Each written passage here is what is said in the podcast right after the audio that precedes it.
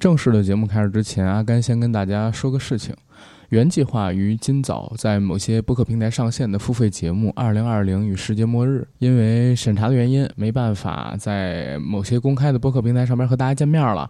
所以，如果本周还想听我们付费节目的朋友，请到公众号“硬核班长”上边回复“付费”两个字，去获取这期节目进行收听。售价呢，同样是两块九毛九一期。希望您支持我们的创作收入。第二件事呢，其实算是一个招募吧。我们现在上传的这期节目是上周三于公众号更新的《赶你聊聊》，我们请来了两位嘉宾。那未来如果有想参与我们节目录制的，不管是《赶你聊聊》还是硬核电台，都希望您热情的与阿甘联系，感激不尽。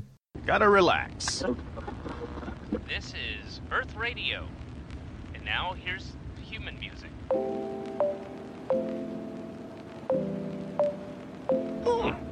Human music.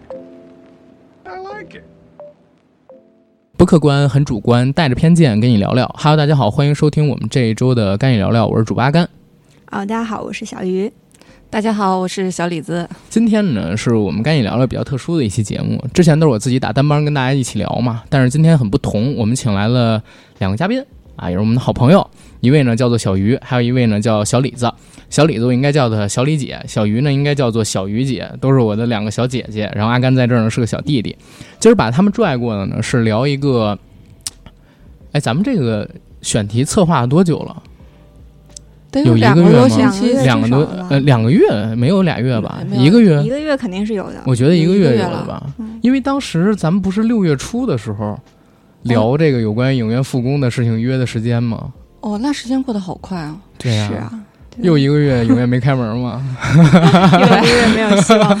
又蹉跎了一个月。我们之前其实是在六月初的时候定了一个选题，聊有关于影院复工的节目，对吧？当时呢是谣传六月十号全国影院要复工，我就找到了两位从业人员吧，具体哪公司他俩也不太方便说，一会儿让他们俩自己，然后我去鼓动鼓动，看能不能说出来。但是因为各种各样的原因，导致六月份到现在，实际上影院还是没有复工。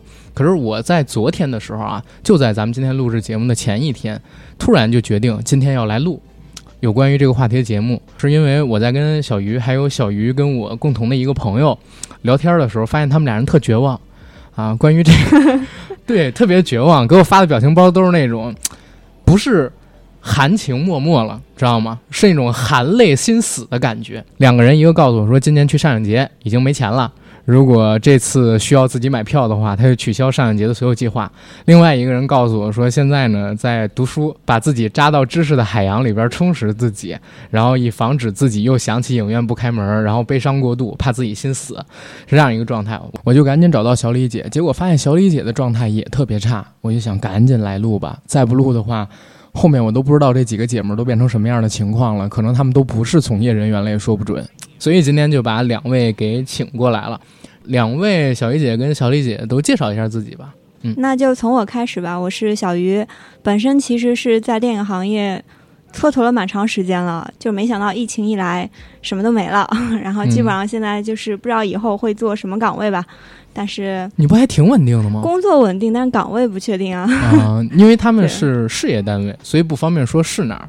但是相比起，就是我认识的好多在这个行业里边的人，已经要稳定太多了。那是嗯，你们工资全额发吗？我们现在也是有影响的。好吧，意思就是不全额发放。然后小李姐呢？嗯，大家好，我呢是从事这个行业已经有十多年了，嗯，没想到今年这个 春节假期是我从业以来在家里边休的时间最长的一个假期。我现在嗯特别希望这个假期快点结束，对，真的。而且我周围的好多朋友都是。嗯，从事这个行业，真的就是看到的太多太多不幸了。小李姐跟我们其实有挺大的不同。小李姐呢是正经在影院工作的，然后具体什么影院她也不能说，因为好像她在那个自己的公司里边向她同事推荐过我们的电台，然后怕聊多了让人听出来，万一有听到的不太合适。是的，没毛病。然后讲一下这两个姐姐跟我认识的经过啊。小李姐呢是一七年的十月份参加过我们第一次搞的聚会，就是我们电台第一次搞的聚会，当时是在东直门儿帕丁顿熊轰趴馆吧，应该是。那之后已经我们蹉跎三年快没见了，然后这次是第一次又见到小鱼同学呢，是之前我们有一个朋友牵线认识的，但是我们也从来没见过，今天其实也是第一次见网友见面，大型网友见面会，大型网友见面吐槽会，吐槽一下就是有关于现在的这个形式，我我就不用跟大家分享到底有。多惨了，各种数据不用跟大家说，直接跟大家分享一下，就是我身边几个朋友的状态。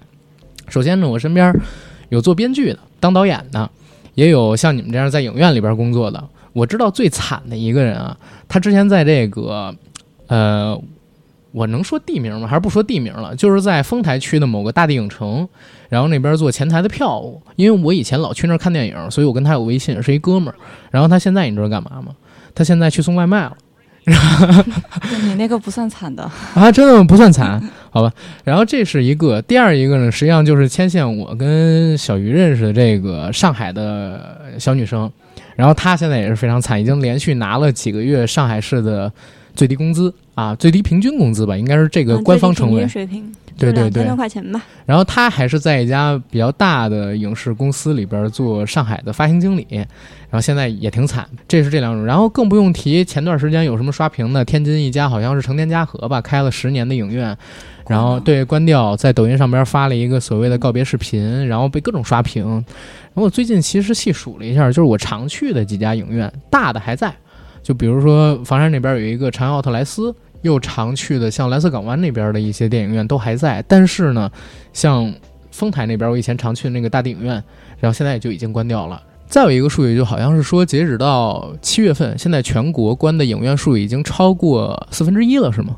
差不多，在网上看的一些消息，大概有两千多家。其实我觉得会比这个更多吧。按现在这个复工还遥遥无期来看，就看我觉得应该会更多一些。对，因为好多像那些私人小老板，他们那些影院，有的时候他关了之后没准没申报，也说不准儿啊。影院有外包或者加盟这么一说吗？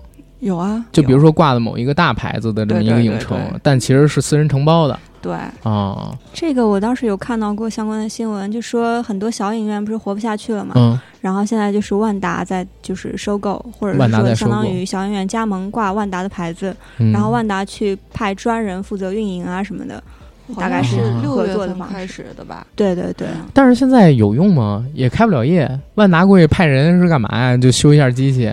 占占占地儿吧，这个占个地儿。对，哎，我感觉就哪怕复工了，想再回到去年那个状态，可能也不太行了。去年的话，应该是咱们有史以来最好的那一年嘛。我看数据好像是全国大概有六百多亿的票房全年。然后在今年，我看到一个预测啊，是国家某一个部门然后发布的，说可能全年的票房会缩水将近三百亿。但是现在看来，他说将近三百亿。这个太保守了，其实会更多。对，绝对会更多，因为这个消息好像是在四月份的时候出的吧？说如果按现在来算的话，全年损失三百来亿。你想春节档一个春节档，今年不就大家报的目标是七十亿吗？嗯，对吧？现在只能看国庆档了。对，国庆档能复工吗？国庆档要再不复，那有点太没法讲了，这行业就完蛋了吧？我记得谁跟我讲说，今年如果最快复工的话是国庆档。小丽姐，你吗？应该不是啊，我不去猜这个，因为等通知没有意义。对，我觉得猜没有任何意义。三月份、六月份到现在为止，网上好多的一些传言什么的，几乎每个月都有复工的可能，但是每个月也都有不复工的可能，对不对？对，我觉得猜它没有任何意义。那你现在是想怎么着？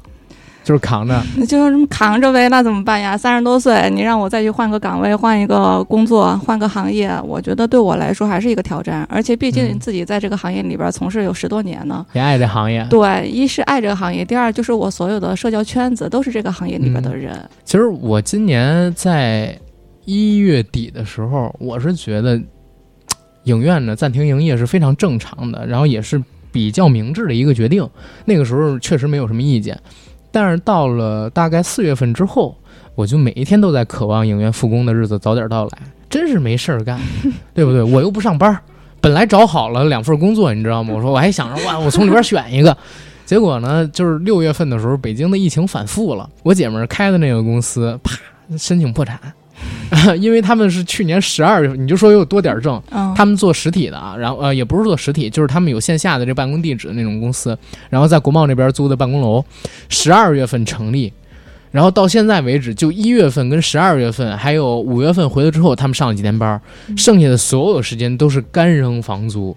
然后他们老板总共才创业半年，然后现在破产清算了，你知道吗？就在六月份的时候，本来我是决定就是，呃，六月份的时候要到他那边去做个做个什么小高管之类的，因为他算是合伙人。然后另外一个呢是呃咱们听友的一个公司，然后也想找我过去，但是也是因为疫情的问题，然后也出现了各种各样的事儿吧，最后也没去成。而且我们好多这个谈的合作什么的也都停了，本来要续签的合同现在也都不签了。IMAX 是呃？，管他哪公司，除了他们还有别的，就是有几家公司的合同，反正现在都没办法签了，是这样的，就是影响还真的是挺大。包括，其实我从后台上面来看，疫情开始之后，它的影响不仅仅是电影业的，它是各行各业的，很多的人在春节期间，还有春节之后，他的工作啊、生活都受到很大影响，收入上面也受到很大影响。我们付费节目的销售收入在疫情开始之后的那一个月到两个月，减了一半儿。现在慢慢的恢复过了，但是我其实觉得并不是恢复，它是新增量，就是之前那批肯定有一大部分就离开了，就不会再使用这个 app 之类的了，因为在那段时间里边，他们养成了使用其他 app 的习惯，包括一些其他的生活习惯也说不准，包括呃，大家可能都没钱了嘛，大家一直期待的这个所谓报复性消费，我觉得今年是一点戏都没有。打折力度强的话，可能还可以考虑考虑。嗯，我觉得不可能。六幺八今年你看还有人在说跟去年比或者怎么样，只说了一个五月份全国的这个消费总额达到去年平均水平。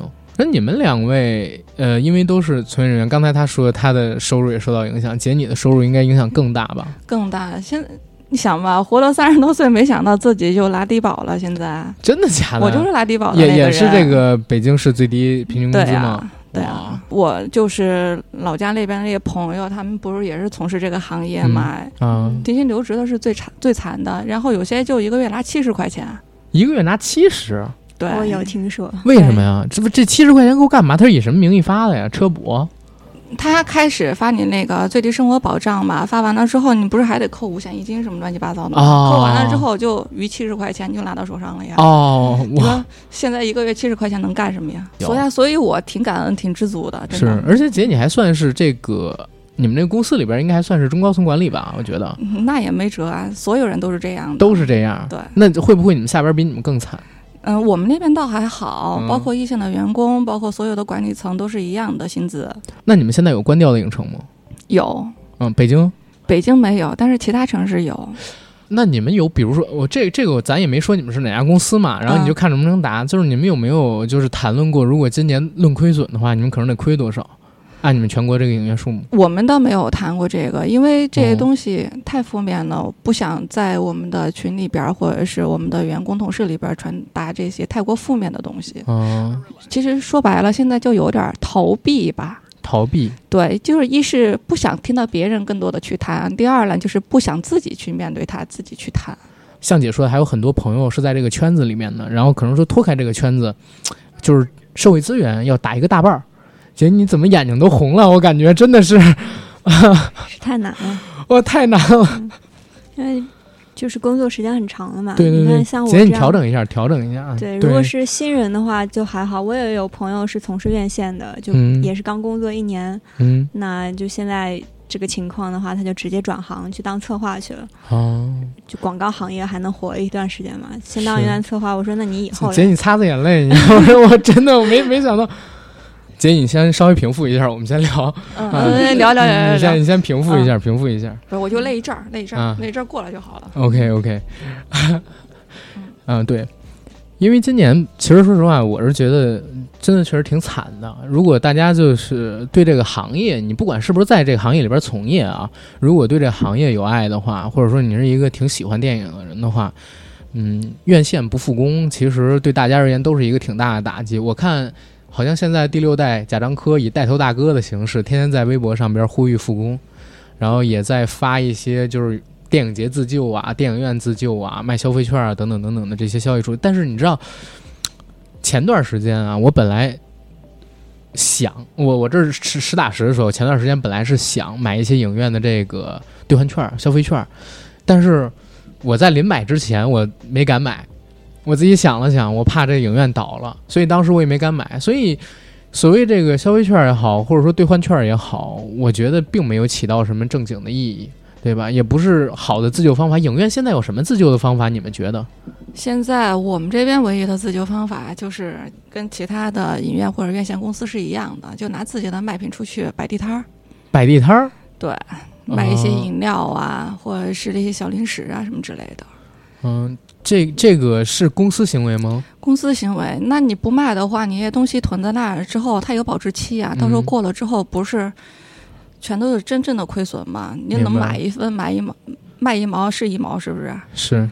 然后那小鱼呢？你们呢？我们现在等通知呗。这边疫情一反复，我们这边复工也是受了很大影响的。嗯。本来是即将全面复工，然后又新发地这边一爆发，完蛋，全部重新打乱。嗯。就是比方说家里面有小孩儿，或者是有老人你要照顾的，那就离得远的，尤其是要乘坐公共交通的，那你就先别来了。也为了避免感染啊什么的嘛，然后如果是离得近的话，就是去值班，因为现在就看门，就对类似这种情况，在办公室里打游戏或者看书，那不至于，就是因为我们除了就是负责电影这块，还有其他的部门嘛，嗯，就还是会有一点工作的，但是院线这边不开，确实影响非常大，因为。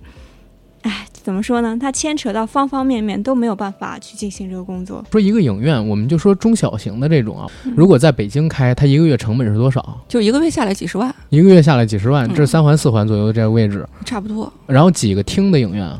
六七个厅左右。六七个厅，然后一个月几十万的房租。嗯。哎，那。现在这个情况就是商厦呀，有没有就是给到这些影院，或者说跟你们有聊过，就是减免之类的事情？有有商厦确实是有减免，尤其是在疫情当，就是最开始的时候，国家不是也号召了吗？对，确实是有，但是商厦那边也要挣钱呀，对不对？我知道的好多就是中小型影城，就是那些私人老板他们那些影城，一直交不出来这个房租，商厦那边随时都有可能收店儿。嗯，因为我前段时间我去逛那个合生汇，就是九龙山那个啊，那边地铁站不是有一个合生汇的广场吗？好像有一个环映影城，跟万达好像有点关系。然后我就可以看到下边几层都是人挤人，啊，其实已经大家都上街了，都去买东西，都去 shopping 了，都去吃饭了。对。但是往上去电影院那一层，基本上就是电梯是停的，你知道吗？对。啊，也不知道这种状态要持续多久。其实我一直在想，就是电影院复工有什么问题啊？其实也没什么问题，为什么不能复工呢？对不对？对，这个也是好多我们这个行业里边人所疑惑的一个一个点吧。对你，你说前两天我们北京搞了个聚会，大家一起吃饭，十个人，只要我们挨个检体温都正常去了，对吧？你扫健康码嘛，然后。十个人坐一个包间儿，我们吃饭没有没有问题。可能说一场电影看下来，里边都不一定有二十个人能坐进去，对不对？咱们先说这个人次少的时候，人次多的时候，你也可以通过比如说隔座位啊，或者说隔两个座位啊，或者说在这个影院做好消毒，或者说做好通风的一个情况下，把这个病毒传播的风险给规避掉。可是为什么就不开？不摘口罩啊？对，甚至可以不摘口罩。这个。其实我我还真是认为啊，大家有人谣传说这个电影院人挤人，然后大家看电影，新冠病毒传播。那你这平时跟我们聚个会，平时你去酒吧喝个酒，然后现在酒吧有开的啊，咱们现在不就在一个开业的酒吧里边吗？对吧？然后甚至还有蹦迪的圈儿也开着呢，有的地方我知道。然后就在疫情期间，然后有哥们发了这个朋友圈视频什么的，对我还说这是是哪来的？然后他跟我说一直就没关，然后在那。当然这个肯定是不合理的啊，就是这些地方很多也已经开了，但是全国的影院现在是一刀切，不允许复工。对对，哪怕你是按批次走，比如说北京疫情反复了，OK，你北京可以先不开，其他城市你先开了也可以啊啊！但是其他城市现在也没有动呢，对吧？有的城市已经多少个月都没有新增了，甚至现在已经完全没有病例了，但是一直也没有。所谓复工，我不知道国家这段是怎么想的，你知道吗？现在不就说管理部门不一样吗？对不对？哎，姐，你说的这还真是一个点。你要不说之前我都没有想到，以前是归那啥管，现在是归中央直管，然后归那三个字的部门管，就是电影。电影跟电视剧什么的还不一样，电影是国家意识形态的一个宣传工具。呃，这是当时就是换这个直管部门的时候。呃给出来的一个官方的说法。但是这个事儿现在已经很久没人提起来了，因为那个事情出了之后，不管是官方渠道还是什么渠道，就是帖子呢隐蔽的很很很结实，就是你很难看见。但是确实有这个事儿，你提到这个点非常对，就是现在电影跟以前不一样，影院复工不复工，现在可能是归党说了算，不是归这个政府机关说了算。在他们看来，是不是我们现在做的这个，比或者说你们现在做的这个行业啊？就是对社会的稳定不太有正向的引导意义。其实我也没有觉得呀，像当初那个，像比如说像《战狼》或者是《红海》，或者那会儿《叶问》刚上映的时候，还记得那个台词吗？就是我要一个打十个。出来的时候，整个厅里边就是掌声雷鸣，雷鸣，对吧？真的假的？真的，真的是。哎呦，我觉得当时看到之后特别热血，在这个一个封闭式的环境下啊，大家。就突然一起燃烧起来那种爱国的情绪，我觉得都是一个特别正能量的一个事情。所以你你是建议，如果复映的话，就先让中国女排打底儿呗？这个 得看那个国家是怎么想的，嗯，看那个部门是怎么想的吧。我是看有的那个嗯评论啊，或者说有的文章啊，或者说有的自媒体他在聊一个什么事儿，说可能说现在这个阶段，然后国家呢是希望稳定最好。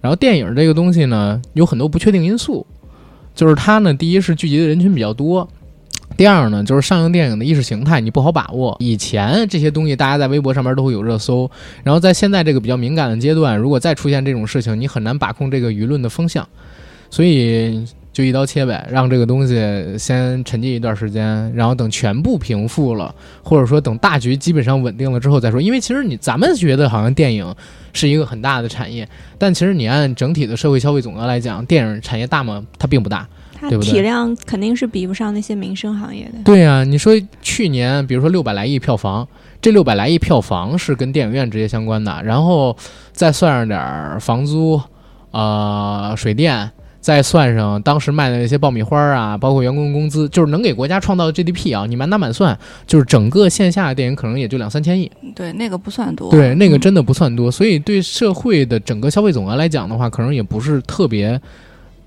重要。在政府那个层级看来啊，就是如果你从数据上面看，从经济效益上面看，不是特别重要。所以他可能从各种方面去打量，说这个东西可能。呃，在经济效益上并不重要，但是呢，它在舆论口是一个特别大的导向口，所以就，但是你又想，现在这个网播啊，包括电视剧，嗯啊，包括综艺也没少上，我看这俩月是特别的火，对吧？因为大家都闲着没事儿干呗。啊，对，闲着没事儿干。但是你看这最近几个月电视剧上了之后，大家好像。有一点反复，包括我自己也是啊，包括我自己也是，你没发现就是最近这半年基本上没怎么聊过电影，基本都是聊。对，它是可以被取代的，我觉得它是可以被取代的。从娱乐大众来讲的话，它这种娱乐形式是可以被取代，但是如果你是影迷什么的话，你肯定是觉得这是不能取代的嘛。对，但是。那个咱们国家那么大的基数，你说影迷有多少了？嗯，这也涉及到一个它并不算多。之前我们就聊，我说到底咱们国家有多少影迷？我说最典型的就看这个南方车站的聚会，然后你在这上面，你哪怕你乘以二，基本上能撑起的票房也就五个亿，五个亿也就一千来万，不到两千万的人算得上是影迷。那其实一年看电影呢，大多数人都是路人嘛，对吧？因为某个片子火了，然后走进去看的这种人是占绝大多数的。那咱们说一年几十亿人次，可能说真心爱电影的人，确实在网上我们的声那个声音很大，可是他在整体人群里边确实是一个很少。我们是小众群体，绝对是小众群体。对对，嗯。因为其实你像这么算啊，就是你一年进电影院进多少次？我去的肯定多呀，有赠有还有送票的，对吧？嗯，但是对一个普通人来讲，你比如说我周边不是学电影、搞电影的朋友，他可能一个月进一次电影院就已经算是非常忠实的影迷了。嗯，他一年拢共下来也就能进个十来次影院而已。嗯，那还是这已经有男朋友有女朋友的情况下，对，这已经算一个月去一次的都算我们的 VIP 了。啊，真的假的？我天呐，那确实我们不应该拿自己去要求别人。对啊，不对，一七年是我自己。花钱买电影票最多的一年，那一年应该是我在猫眼上边消费了四十多张电影票吧，我自己啊。然后到了一八年之后，实际上就因为有各种各样的赠票啊什么乱七八糟，就少了很多。然后一九年也是，但是到今年，实际我好像就看了叶问四吧，就是去电影院里看啊。一月份到现在为止，好像就看了叶问四、那我看了中国女排了。啊。你看中国女排了 对他之前不是一月二十号还是十九号的时候有一次首映吗？啊？你哎怎么样？你先说一句。嗯、我个人是觉得他还是蛮适合在国庆档上的。国庆档 对，啊，因为他调性就是陈可辛嘛，就是嗯指导能力还是在的。嗯那你以一个客观的角度来看，绝对还是拍的挺好的。嗯那主观的角度的话，就是一个个人的偏好的层面了，就不用嗯多说了。我感觉嗯不用多说了，就是我和我的祖国嘛。主创都在，就是、呃陈可辛啊、巩俐啊，嗯就是一众主创全部都映后的这种交流，都还是有那是媒体场吧？点映吧？点映哦，点映映对点映。说错我都快忘了这个新闻了，你知道吗？我都快忘了。对呀、因为呃你现在一跟我提这个事儿，我仔细一想，那个应该是在一月二十号，现在是七月八号，六个月以前，对，就半年以前的事儿。然后 今天我不是去影院那边值班嘛？值班的时候，我们每周的时候都要开一次我们的嗯设备。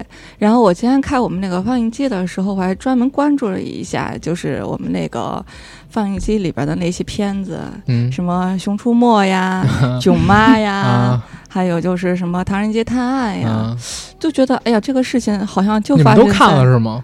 没有？啊，那都没上，我们都没有时间看。那会儿哎因为是准准备春节档，那会儿是我们最忙的时候，是是，哎，等着拿奖金的，那会儿还对，那会儿还排片儿了。太突然了。说实话，因为嗯我自己对这个社会性的这种新闻我不太关注，而且过年前那几天实际上是我可能说每年最忙的时候，因为那段时间每次都是九哥，要不然去东北，要不然去湖南，要不然就是回他家或者回嫂子家嘛，然后我们要提前。录出整个春节期间的节目了，就是得录十几期，根本就没时间看新闻。我真的是在春节前几天听我姐突然说了一嘴，哦，现在有什么流感啊啊，从湖北那边呃开始在全国蔓延。但是我我这这话说的不知道有没有歧义啊啊，就是说当时流感开始出现了，得做好防护。但是我没觉得是个大事儿。后来那天晚上看了春晚，我才知道哦是这么严重一事儿。然后紧接着电影院就停了。本来我已经买好了《唐人街探案》，然后买好了《中国女排》，买好了那个《紧急救援》这几张票，我还买了《急先锋》，因为我是成龙的影迷，你知道吗？我买了这么几张票，我准备就是大年初一、初二那啊，我不是买的初一的，我买的是初三、初四的，因为初一、初二我有事儿。嗯我说初三、初四把这几部电影都给看了，其他就看口碑了，姜子牙什么的。结果呢，就是所有的票临时都给我退回来了，就在猫眼上边儿。然后到现在为止，你打开猫眼，你也只能看见一些娱乐性，哎，包括猫眼这个 A P P，我觉得是不是都快完了？到现在的话应该还有其他的这还有种功能，嗯因为猫眼它除了说电影之外，还有其他的嘛。嗯，对。对但是其他的也不怎么样。你知道四月份的时候，你去年啊，我就一直关注李宗盛有一个系列演唱会叫《有歌之年》，然后他呢在北京没有，但是在天津的武清有。我特别想去有生之年听一场，有歌之年听一场。然后当时就找这个票，应该是四月多，四月二十号左右，他在天津那边演嘛，但是也一直是延期的一个状态，不知道以后还会不会再办。然后现在大麦网啊，等等等等的东西，好多线下的演出，除了像七九八那边那种参观性质的，就是话剧之类的，我我不知道现在开没开，但是最起码四五月份的时候肯是肯定还没有恢复的，嗯蛮吓人的。嗯就是这个样子。你别也哭了，要不然你也拿这没有没有没有，我。不至于，我不至于。嗯其实还蛮感慨的吧，因为确实我去看女排的时候都没有想到说就是会成这个样子。对嗯。你别说，你没想到了，那会儿我 记得是影院好像是一月二十四号的时候嗯。正式停业嘛。对对对，我记得我一月二十二号的时候，我那天上班，嗯。上班的时候我又发现来的好多就是观众，他们都戴着口罩。嗯。当时其实说实话，因为那会儿我们影院有个厅有个厅是在装修哦。IMAX，然后就想的是在春节的时候呢，就是 IMAX 正式启动嘛。嗯那会儿也就没太关注民生之间之类的新闻。顾客戴口罩，然后就搜了一下，就抽空去搜了一下网上的一些事儿。哎呦，就发现那个新冠疫情的那个事儿了。后来我们就立马就准备物资嘛，防疫物资，就是买什么消毒液呀，那还有口罩什么之类的，结果都没都没有。都已经呃都已经空了卖完了，对吧？对，后来的时候，反正就是就通过一些关系吧，嗯给我们自己影城里边准备了一些物资，就想的是以后肯定会是用用得上嘛。嗯，结果第二天就关门了，哦，不 第三天，第三天就关门了第。三天关门，但第二天基本也没人去了吧？没有，嗯第二天其实去了之后是干嘛？就是退票去了。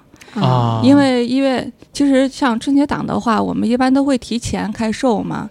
当时提前开售了之后，我就记得是先是囧妈，嗯，先是那个宣布的宣布好像提前，对，最开始啊是宣宣布提提前然后我们就把那个排期给改了，改了之后提前了，提前了之后卖卖卖的还不错，对，卖的还不错，那会儿还乐着了。然后后来就没过多久，没过一天吧，好像就是就宣布就退档了。嗯，就就宣布撤档，我们就得删那个片子，还得给顾客打电话联系。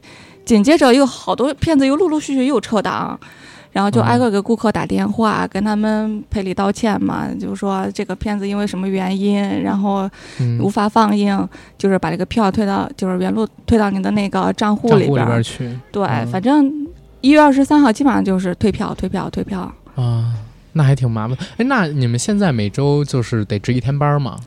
就是去这边维护设备是吗？对，现在我我们这边是一个星期去两次，我去一次，我们另外的一个值班经理去一次。嗯，一个影城只有两个人，然后过去是吗？对，走走一趟设备就是，嗯，一是走设备，第二呢就是像前一段时间不是咱们北京这边老下雨嘛，就看有啊没有漏雨的一些情况啊，啊检查一下，然后再看一下那些食品。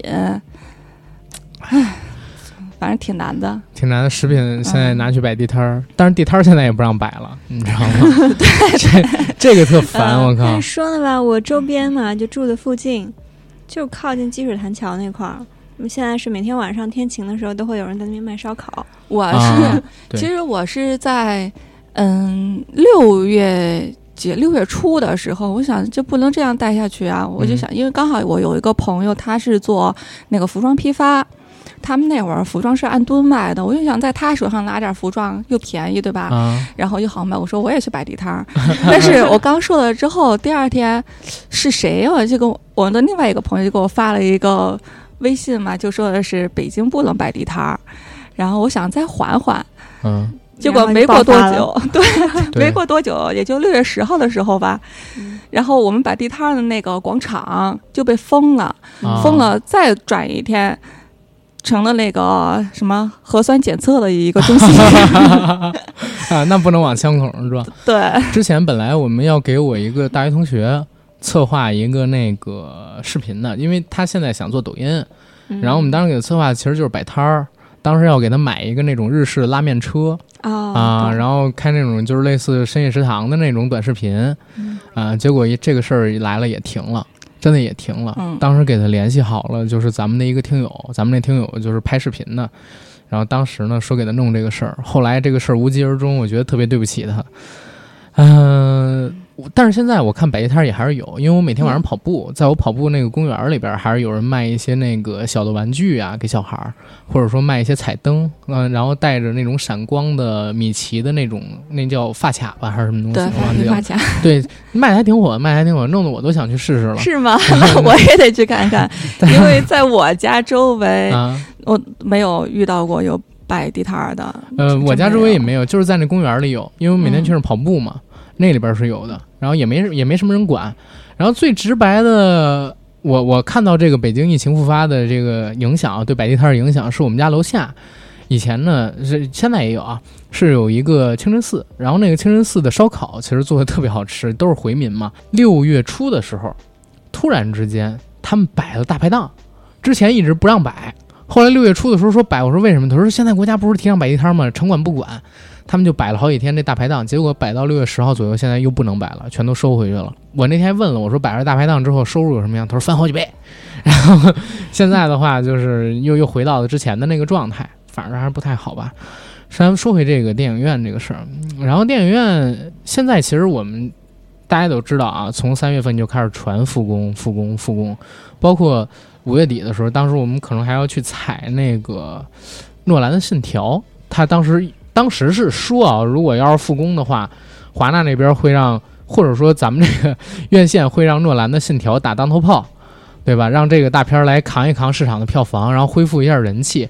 其实我觉得也有拿人家这个外来外外来的好伙伴当炮灰的意思，拿人去做人气嘛。当时本来是约好应该在六月初的时候去华纳北京的分公司，然后去采他们的一个发行经理，但是迟迟没有消息，就到六月初还是没有消息。后来就离六月十号这个谣传的复工日子越来越近，那个时候我已经跟小李姐约好了，然后你们那个时候也在做有关于 那个复工的准备，在在搞排片儿啊什么乱七八糟的，但是一直也没有人说那会儿是谁传的呀，都没有正式公开的消息，这但大家都说这些消息不是从头到尾一直都是啊传说吗？都是传说，但是我当时觉得就是六月十号特有谱，是为啥？是，就是大家都说六月十号，我就说这也不可能是无缘无故就传出了这么一消息。对，因为那会儿我也挺纳闷的，我想我们。我们院线那边也没有发通知，但是大家那会儿虽然说第一次就是复工这个事儿给夭折了之后，其实大家那会儿心里边还是有一些斗志的。嗯，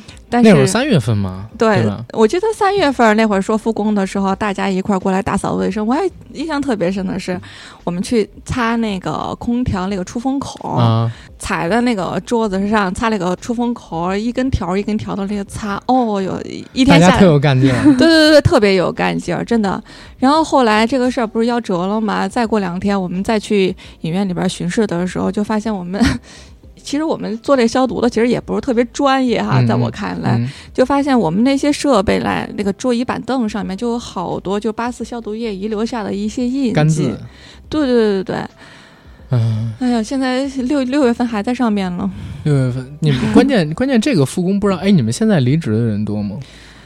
嗯，我们那个影城还好，嗯只有一个人离职。只有一个，对，但是我好像因为像我刚才说那个之前售票那小哥，现在去干外卖了，嗯，对吧？之前我都是从他那儿弄票什么乱七八糟的。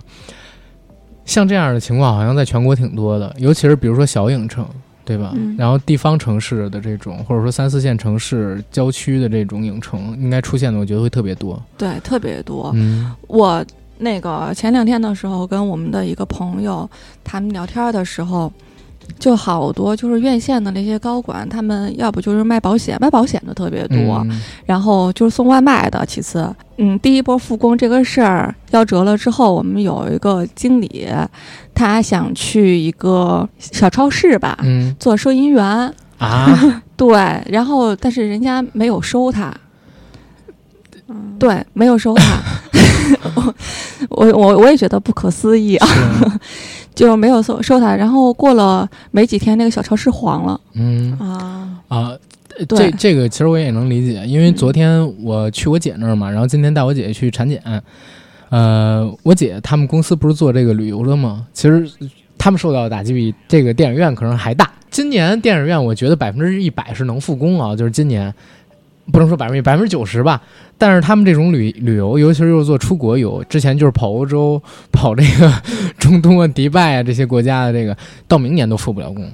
然后他们公司现在让干嘛呢？就是类似于有点像微商的那种东西，就是你要不然你就弄这个，不弄这个不行，嗯、你就别在公司干了，或者怎么怎么样。我姐还好，因为她怀孕，所以还 OK。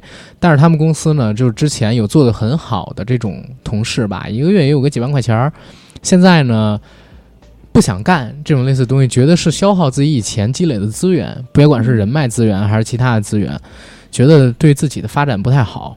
然后想就是把这个工作辞掉，然后再找工作，但是再找工作发现现在工作特别难找，他自己给自己定的最低的一个标准是找一个八千月薪的工作。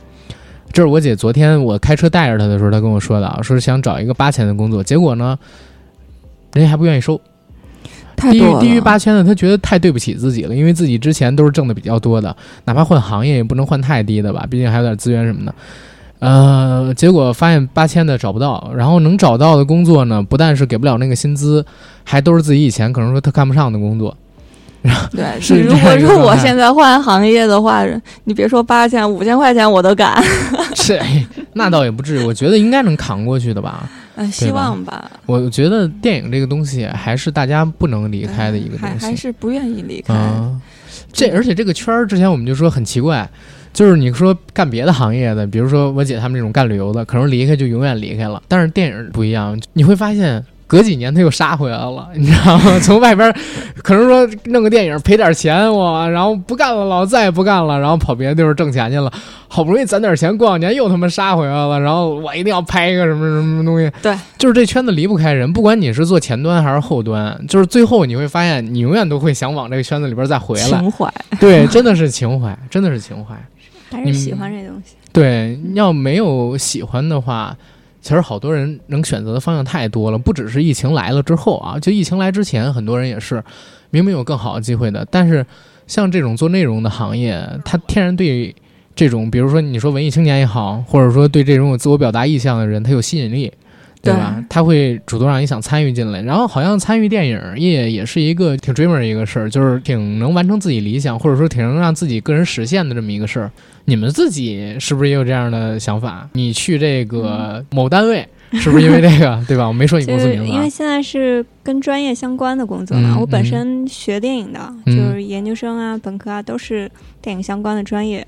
那都干了七年了，嗯当然想说毕业之后还是继续留在这个行业中，所以才来北京的嘛。上海这边还是金融啊、广告啊比较发达一些，嗯然后影视的话相对来说还是要少很多，嗯相比较北京的文化氛围要差蛮多的。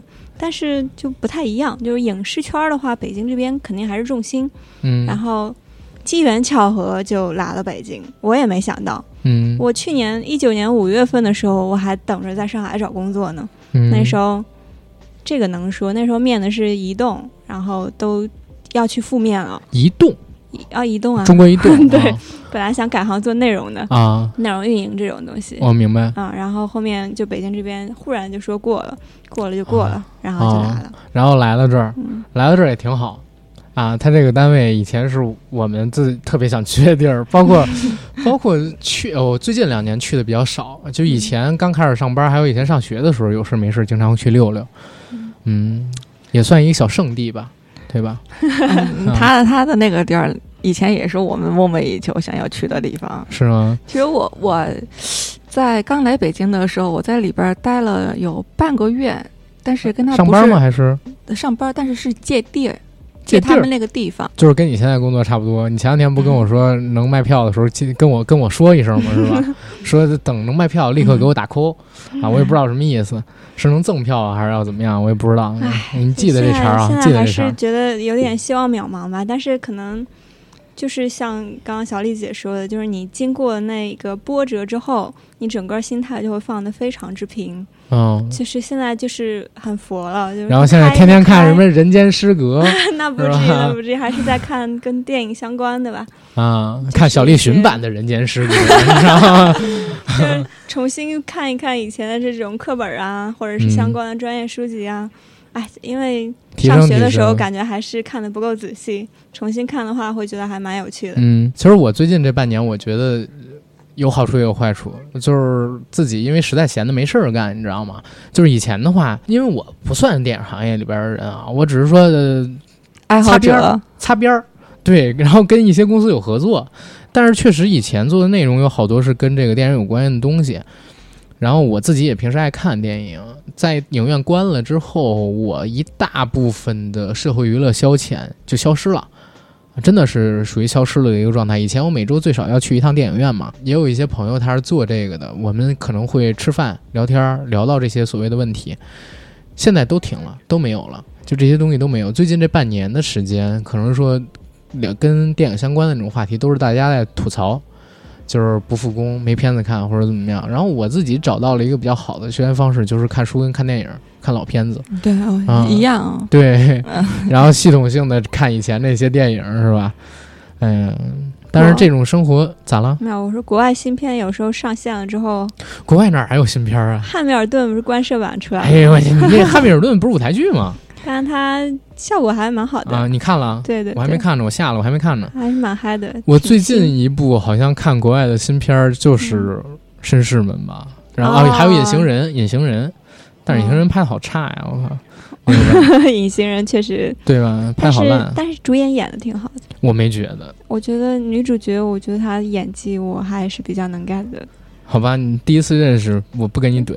然后但是我得说，我觉得隐形人不好看，我还是觉得以前那个透明人好看。嗯，透明人我还蛮喜欢的，对啊，透明人第一部好看，吧？对对对，嗯就是那个很老的那一版。对对对，就是范慧明那版，对吧？然后啊，范慧文这版。然后说说回这个 电影院复工不复工的话题，就是现在你们还想着有关于复工的事儿吗？或者说你们觉得大概什么时候能复工？就是咱们抛开各种谣传跟不确定的东西，你们自己猜测的话，复工大概会在一个什么样的时间接口？反正我给我自己一个时间吧，让自己沉淀一年吧。一年啊，对，但是这个我我说了不算、啊。年太遥远了吧？我觉得也。我觉得我可能就想看一下上影节这边成不成吧。嗯，上影节这边如果出来它能够比较完整的去举办完的话，那肯定后续的工作就会比较稳定的进行。是的，上影节要是真的能正常下去的话，那这样看来，我比你们消极多了，是吗？真真的比我们消极多了，因为现在上影节我不昨儿跟你说嘛，我还要给人垫点钱，让人买票去看呢，对不对？上影节国内唯一的 A 就是呃，国际级正经的这个正经的 A 类是的，是唯一一个。你要说 A 类不是有俩吗？啊，对吧？我是说国际的这种，嗯，就是算 A 类的有有好几个，然后正经的就一个，从海报上面看反正是一个。因为。因为我嗯我觉得我的想法就是属于那种我不能对他抱有太大的期望，期望越高，失望就会越大。嗯，所以我还是提前给自己打一个预防针，至少到时候自己不会那么情绪低迷吧。嗯，那我觉得心态好还是有一点，就是即使可能开业时间比较久，或者说七月份，万一有什么意外，但是它迟早还是要开的。对，如果真的复工了。嗯，会不会就是很大一部分路人？因为我们刚才说了，影迷就那些嘛，我觉得大家也都是认可这个观点的。很大一部分路人，他的观影习惯就没了呢。因为这个电影它其实是一种生活方式，你知道吗？看电影是一种，尤其到这个影院里边去看电影，它是一种生活方式，它不仅仅是一个所谓的消遣的渠道，它是一种习惯。然后好不容易在过去几年的时间里边，就是中国你发现有越来越多人养成了跑到这个电影院里边陪自己的爱人也好啊，陪自己的这个正要成为爱人的人也好啊，陪自己的孩子也好啊，然后去看场电影。但是我就怕等这段时间过去了，有很多人电影院复工了，他也很难想起还有电影这么个东西。而且最近几个月，大家也都知道，从九八开始，然后我们现在在搞这个线上播映嘛，对吧？然后国外也是啊，嗯而且国外好像在线上做的比在国内的效益要很要好很多。在国内的话，有人问我说：“阿甘，那个《唐人街探案》什么的，为什么不能在这个网上去播？”我说：“你这不扯呢吗？《唐人街探案》对外报的成本就八亿，签的那个对赌好像是四十亿吧，还是多少？我不知道啊。然后你要放到这个线上去播映，当天下午全国就全是盗版，就是哪怕就是你你花五块钱去点播。”哪怕你花五块钱点播，现在爱奇艺才多少付费用户？好像才一点二亿吧。如果爱奇艺买了这个东西，然后一点二亿人每人花五块钱，这样算下才六个亿。六个亿的话，连它成本都覆盖不了，何况他那些签了对赌的公司能不能认这个事儿，还是另外一个东西呢？而且他可能就是一点二个亿会员，然后全都花钱买，花五块钱买这个东西吗？那不可能啊，对吧？然后还得跟这个平台方去分。就是本儿都收不回来，囧妈那种情况只可能出现那一例，而且囧妈它那个价钱也不高，六个多亿，我觉得抖音他们是拿它当广告来做的，对吧？快手花了几十亿买了那个春晚的独家转播嘛，他春节的时候做这个囧妈的线上的这么一个播放，其实是相当于跟快手打了一个对垒，而且这个效果特别好，人家愿意花这个钱，这是三赢。但是像《唐人街探案》啊，或者说《中国女排》这种东西。你从商业上面去考量，根本就是不划算的，绝对亏钱，而且一亏就是几个亿，这这是要跳楼的，哪哪有人敢干这个事儿，对吧？就是对观众来讲的话，你去影院本身就是求的一个氛围嘛。哎，对，你在我最近其实有在尝试说线上观影或者怎么样，包括春潮啊什么的，就是完全没有那种感觉。对，包括即使投屏也不行。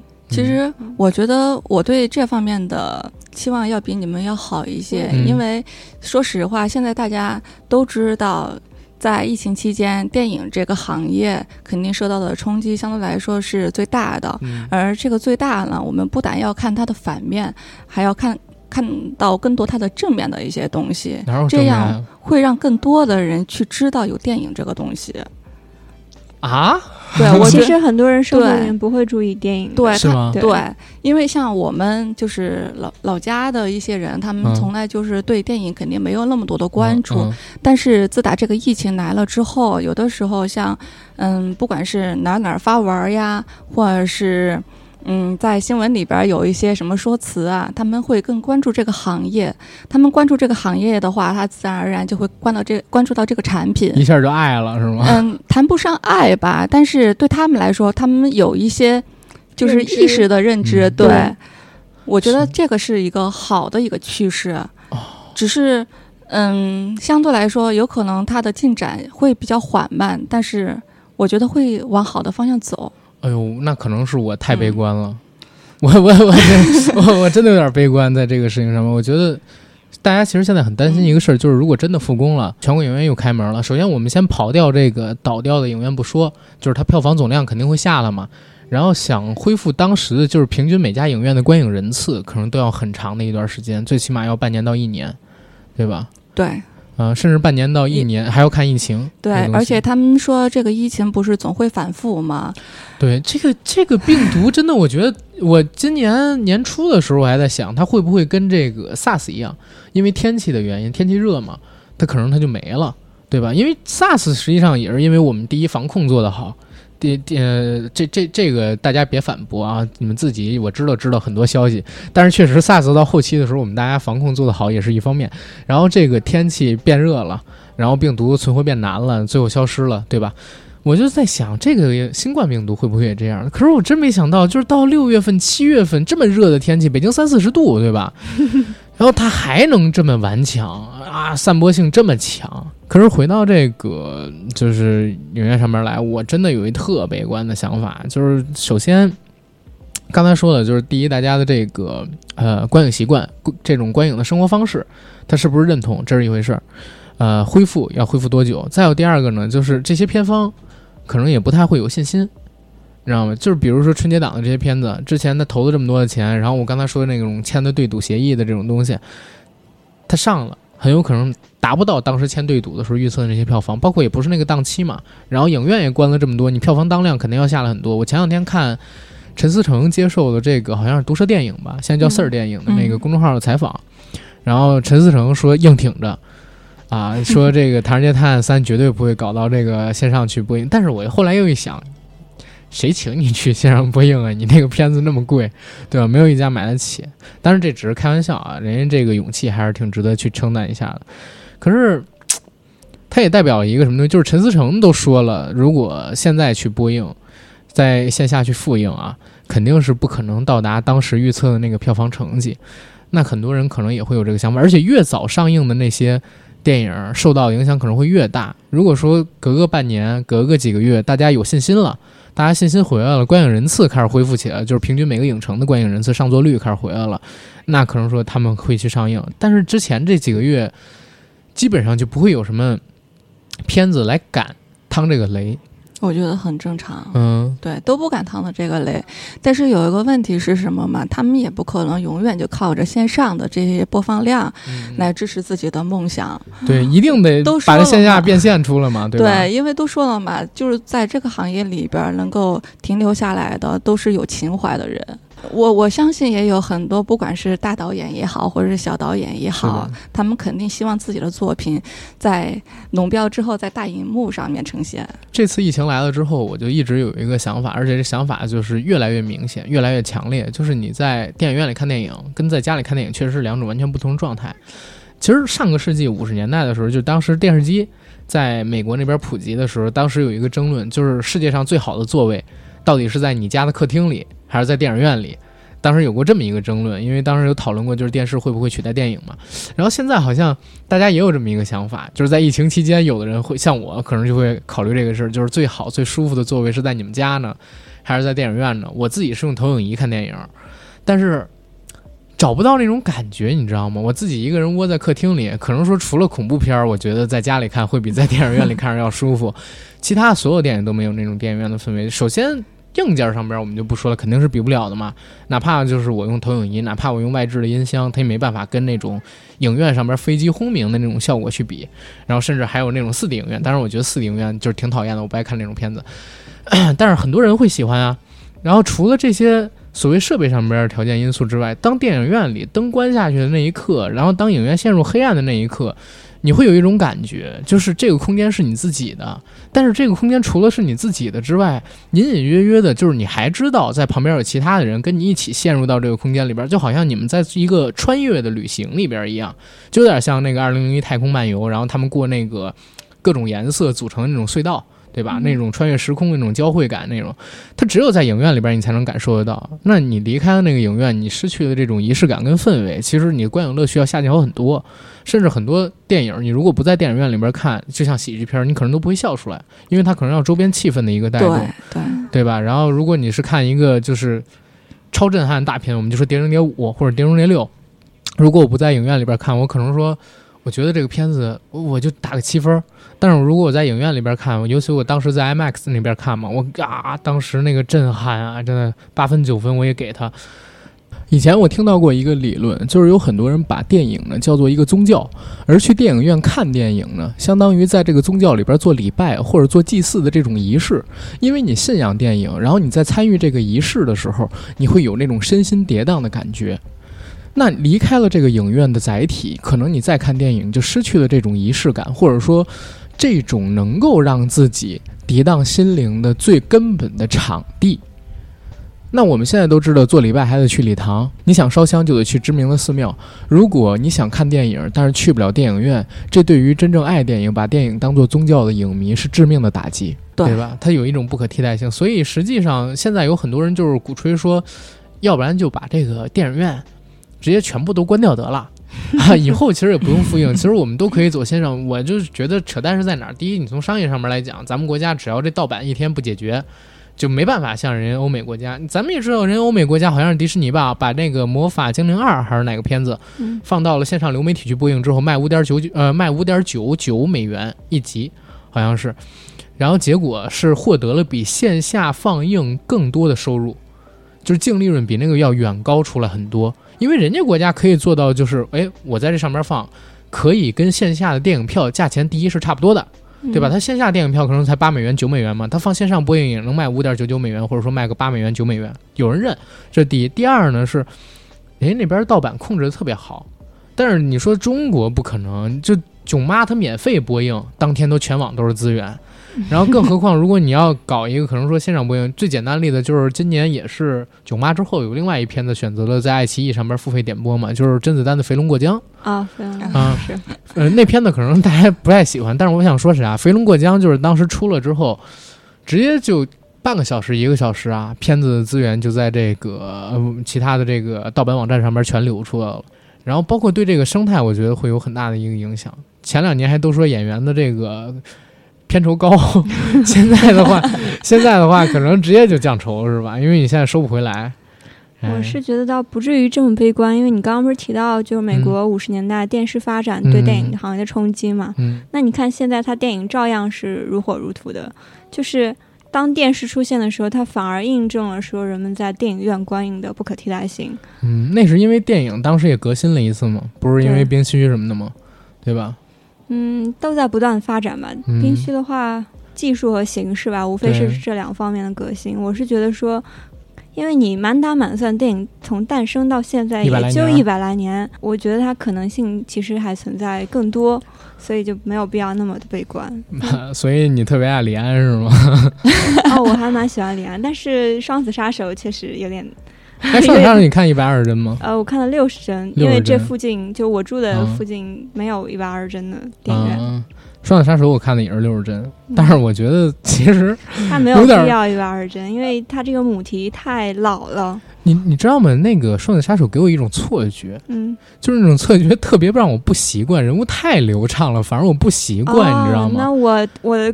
点不是在这儿，就是《双子杀手》它本身的故事它老套故事那个我知道是老套，但是我就想说，我在看的时候，因为李安一直在提这个一百二十帧啊，然后等等，我看六十帧肯定要比平常的二十四帧要更流畅嘛，对吧？也能贴近一点一百二十帧的感受。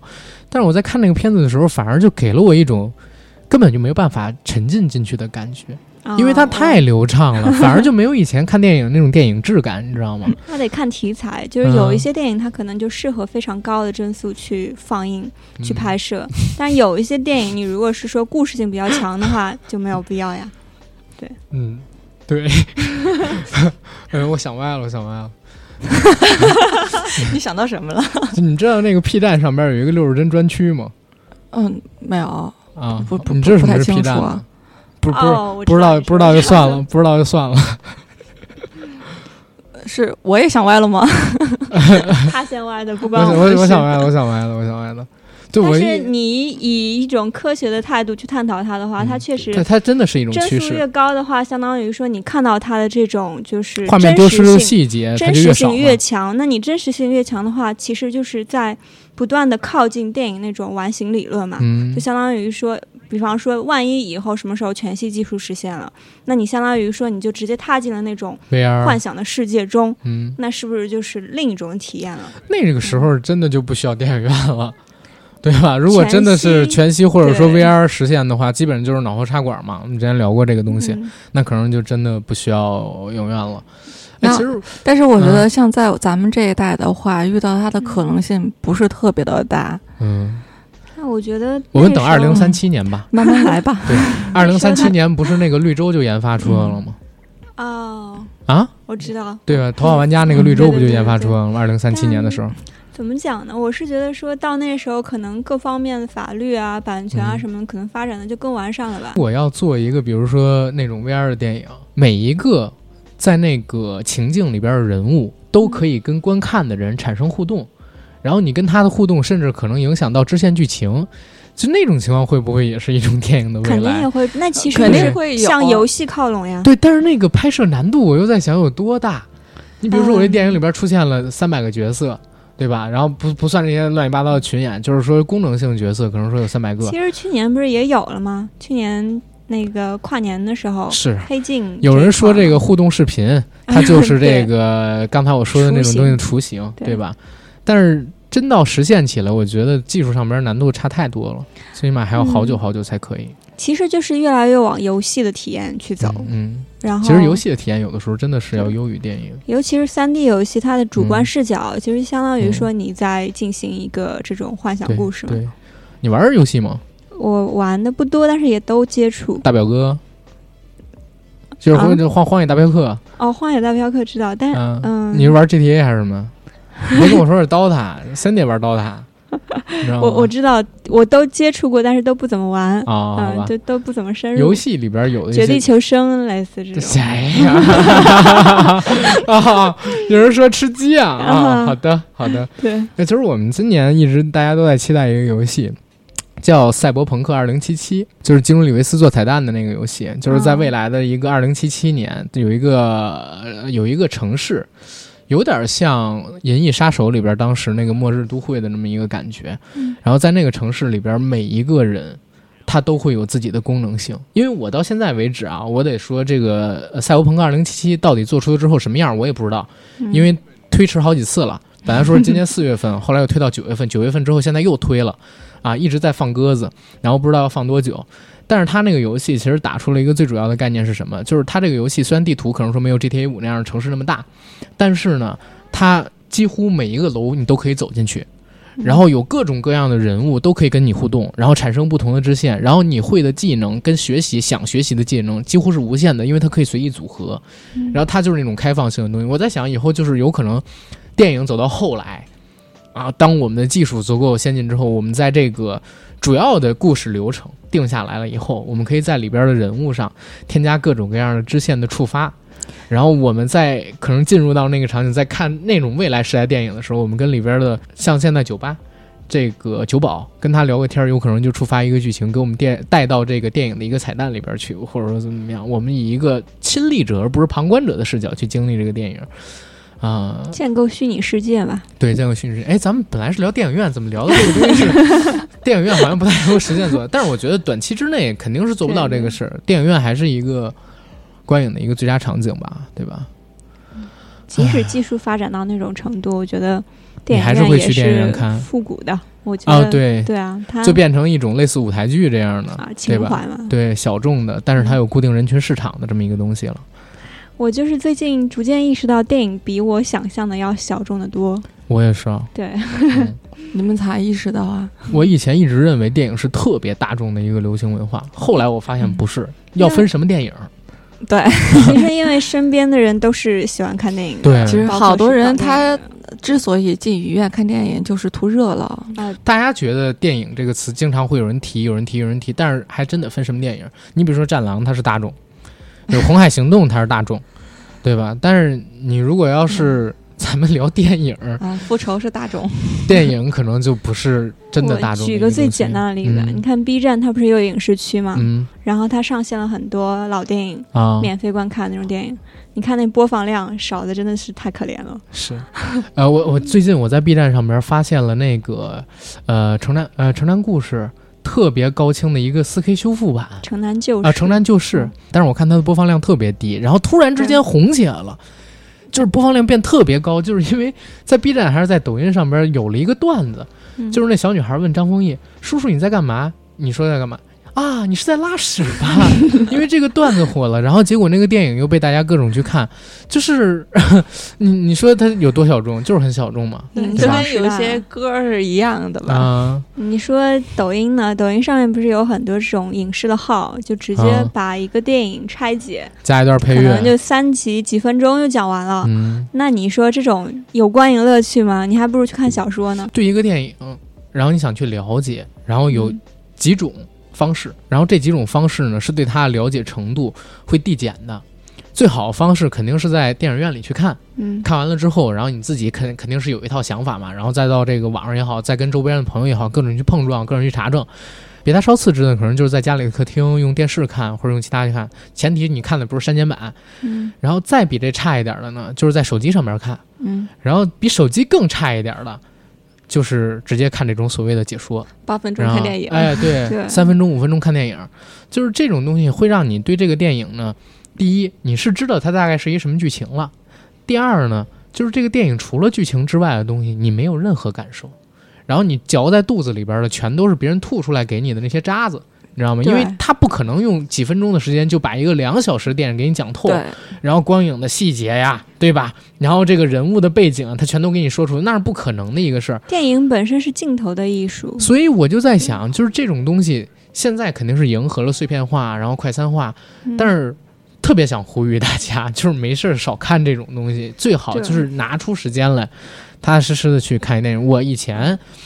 看这个东西，但是现在越来越讨厌这个东西，因为我发现我看完了这个八分钟或者说几分钟介绍一部电影之后，我就没有兴趣，然后去完整的看一部电影了，对对你知道吗？那那我的习惯跟你们是反的。嗯我一般是先看电影，看完了之后呢，我再去八分钟看电影，然后或者是听一些音频。这个可能会有，这个不会影响你对电影本身的这种观观影感受，和理它反而会加深我对这个电影而而的一些理且我其实解。很讨厌，就是我在看一个东西之前，先去听解说或者看解说，我我不会。对，绝对不会。我会把这个节目给保留下来。对，等我看完了之后，我自己有印象之后再弄，要不然的话，他那个很有可能会先入为主，在我脑子里边占据一些东西。对对我倒还好，我剧透嗯不剧透什么都无所谓。我不是说剧透，就是嗯。去评论这个事儿。哦，比如说，我在看一个电影之前，我很少，就是我可能会打开豆瓣看一下评分儿，但是我真的不会点开看这个豆瓣儿里边的评价。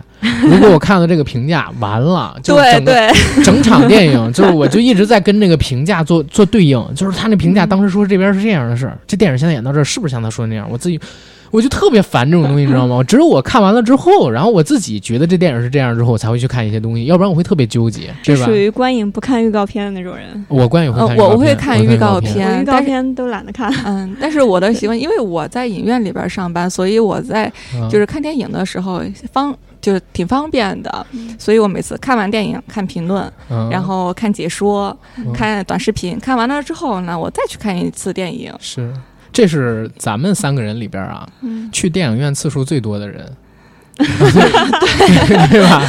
对没有一年三百六十五天，看三百六十天都在。线电影看的最多的人，对对对，对吧？看过的院在院线里看院线电影看过最多的人，对你你应该是哎，吧？我觉得反而不是，你院线电影在院线里看的不多吗？我看的不是特别的多，我会挑。会挑，就不是你们公公司组织你们就去看是吗？不是，因为我们上班的时候随时都可以进厅里边去看电影。啊，但是当然看的话，哎它不是从头到尾就没有任何打扰的情况下看完。以以前我上高中的时候，嗯我特别希望就在影城里边工作，可以随我时那会儿就是因为这个原因。哦，然后就最后哦我以前在学校的时候，就差点跟朋友去做卖票的兼职去。电影院里对我最开始就有太有魅是力了，就是最开始的时候，我印象特别深，是那会儿万达刚进入我们那个城市，嗯然后我刚毕业，我那会儿最开始的时候，我就是租碟看。嗯，啊我小学五对五年级六年级的时候开始租碟看，那会儿是 A 面 B 面嘛，嗯然后慢慢的就是 DVD，DVD 过了之后呢，有的时候就是录像厅，就那么看。还经历过录像厅时代，对，是还蛮录像厅，我记得那会儿不是看古惑古惑仔吗？古惑仔，古惑仔，对哦这。不是我的印象我。前段时间不是前段时间，去年还聊过一次，就是我哥哥跟我说，我一个哥哥啊，比我他应该是八七年的，他跟我聊，他赶上过就是我们那边录像厅最后的一个年代，嗯后来那个录像厅就改成网吧了，就是我们去打红警。然后那个年代是这样，两块钱，然后能看一场。真的就是一排一排的那种折叠椅，哦，然后晚上的话是五块钱可以包夜，然后你可以再花五块钱叫碗泡面，然后可以这样这种。但是晚上他还会放一些就是禁片儿啊什么乱七八糟的什么，而且还有包间儿，包间儿其实就是沙发，就有点像现在的网吧，你知道吗？那是他们那个年代。然后当时他跟我讲，为什么要去那儿看？那家儿呢是放了一个四十寸的一个 TCL 这样一个电视机，因为那个电视机够大，对，而且它那边片源比较多，而且不是放录像带，就是放 DVD。因为那个时候都已经两千年了吧，应该是最后两年那个录像厅开的时间。后来等我们上初中，就是零五零六年的时候，它就变成网吧了。对对对，它就变成网吧了。然后我们就是《梦幻西游》啊，《大话西游》啊，然后 可能有人就是《石器时代》啊、《魔力宝贝》啊什么乱七八糟的东西。其实去录像厅本身也是寻找一种类似于电影院的那种观影感受嘛，它那种嗯昏暗的场景，所以录像厅还是很多人一代中国人的记忆呢，对吧？你像魏君子他们，就是在录像厅里边成长起来的一批人嘛。我记得那会儿就是我们在学校的时候，跟我们一个寝室，我们一当时一个寝室是八个人，嗯，我们就没事儿就一块儿就去录像厅。当时是买五张票还是送几张票，我们就混进去了。啊但是当时看的时候，我记得那会儿录像厅翻来覆去全都放《古惑仔》。然后有的时候就是看着看到一半儿之后，外边又打架了，然后我就跑了，就是那种。可能音乐一起来，叱咤风云魔，演绎对有可能然后就开始打，嗯，嗯，那是你们电影院记忆都还蛮早的。我在上大学之前没进过电影院，啊？那你为什么会对这个电影就就很巧合。我啊本身学的是理科嘛，啊？你学理，然后甚至都不知道有类似什么编导啊或者电影这种专业。啊啊没有，完我们学校会组织，我我小的时候，们可能因为十八嗯线小县城吧，什么都没有。哦嗯，我小的时候，因为就是我那边没有电影院，真的没有电影，以前电影院很少的，你知道吗？嗯，然后后来我是到了高中才有电影院，啊，而且离我家还挺远，好像坐车还得坐三四十分钟才能到。我小的时候接触电影就是从呃，要不然邻居家的哥哥，嗯要不然就是从那个电视台转播上面来，所以小的时候是在那上面看了好多的港片，然后 CCTV 六那会儿打开电视看电影，电啊，影频道我看行了，六台是，对吧？然后每周六有一个什么佳片有约，嗯然后影人一加一，周二有一个放那个美国原声的晚上十点开始的那么一个东西。那会儿暑假就看了特别的多，比较启蒙。后来，就后来我跟你讲，就是我也是上大学开始才频繁去电影院。那个时候去电影院就是为了谈恋爱，你知道吗？就是为了谈恋爱。因为你想啊，那会儿呢，呃，北京有一个影城在五棵松，叫耀来，啊就是成龙耀来国际影城。对对对，嗯那一年呢是泰囧跟十二生肖，就是一二年。啊，啊，正好都是一二年年底。然后在那之前，其实一一年我去电影院的次数都不太多。那一年是因为泰囧特别的火啊啊，泰囧特别的火。在那在那会儿之前啊，因为穷真的是穷，我上学时候很穷很穷，都是看盗版。那会儿那会儿 那会儿的王维还没被抓，就是快播的老板还没被抓，然后资源呢又好又快，然后基本都是在电脑上面，就在宿舍里边，大家一会儿包着就给看了。暴风影音，嗯啊，对对，暴风影音看不了，看不了那种网上那种版嘛，就是快播我们那会儿都用，或者用迅雷在电脑上看。然后后来就是那个时候，我女朋友特别想看泰囧，就是泰囧那个时候太火了，你知道吗？嗯，是，啊所以第一次花巨资去啊，不是，看的吗我第一次看的电影，实际上是那个比那还早的，也是成龙大哥的一个电影《辛亥革命》吧。第一嗯次去影院看那个正正经的去影院看，就是那是那个东西，因为我是泰囧迷嘛。那会儿是因为泰囧特别的火，我们没有买到泰囧的票，我们看的《十二生肖》，然后紧接着过了几天，应该就在下一个周五吧，我们就买到了那个泰囧的票，又去看了泰囧。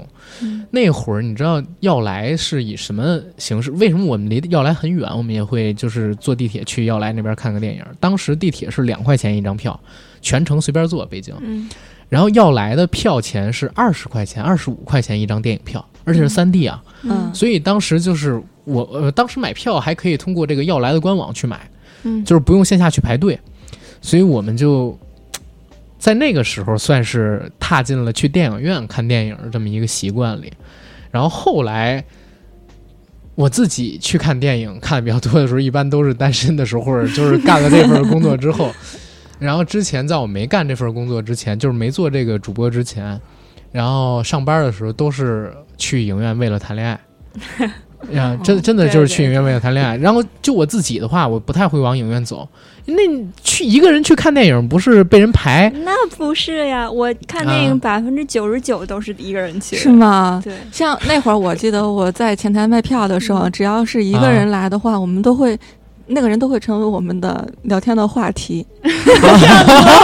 对那会儿我们就会说，哎，这个人只有一只有一个人，因为我们那会儿卖票的时候就会自然而然的就出两张票嘛。哇，一个人看电影多爽啊！对，那会儿后来我才嗯感受到，因为在之前的话，你想啊，两个人去看电影，嗯，看完电影呢，一般都是看下午或者晚上场嘛，能吃饭，嗯吃完了饭呢，能去个居酒屋或者说酒吧稍微喝两杯，对吧？然后你你和送送人回个家，然后压压马路，对吧？很浪漫呀。啊，对啊，就是就是一套流程嘛，对吧？你别管是第一次见面还是第一次约人出去看个电影，可能都是一个，首先来讲，嗯，他能安排好多后边的事儿，而且在看电影之前还能安排事儿，你知道吗？它是一个串联起起中午饭跟晚饭中间这么一个时段的一个东西，你知道吗挺好？的一活动。对，特别好的一个活动，而且在电影院里边，就是两个人的感情能够升温的特别快。电影院有什么好升温的？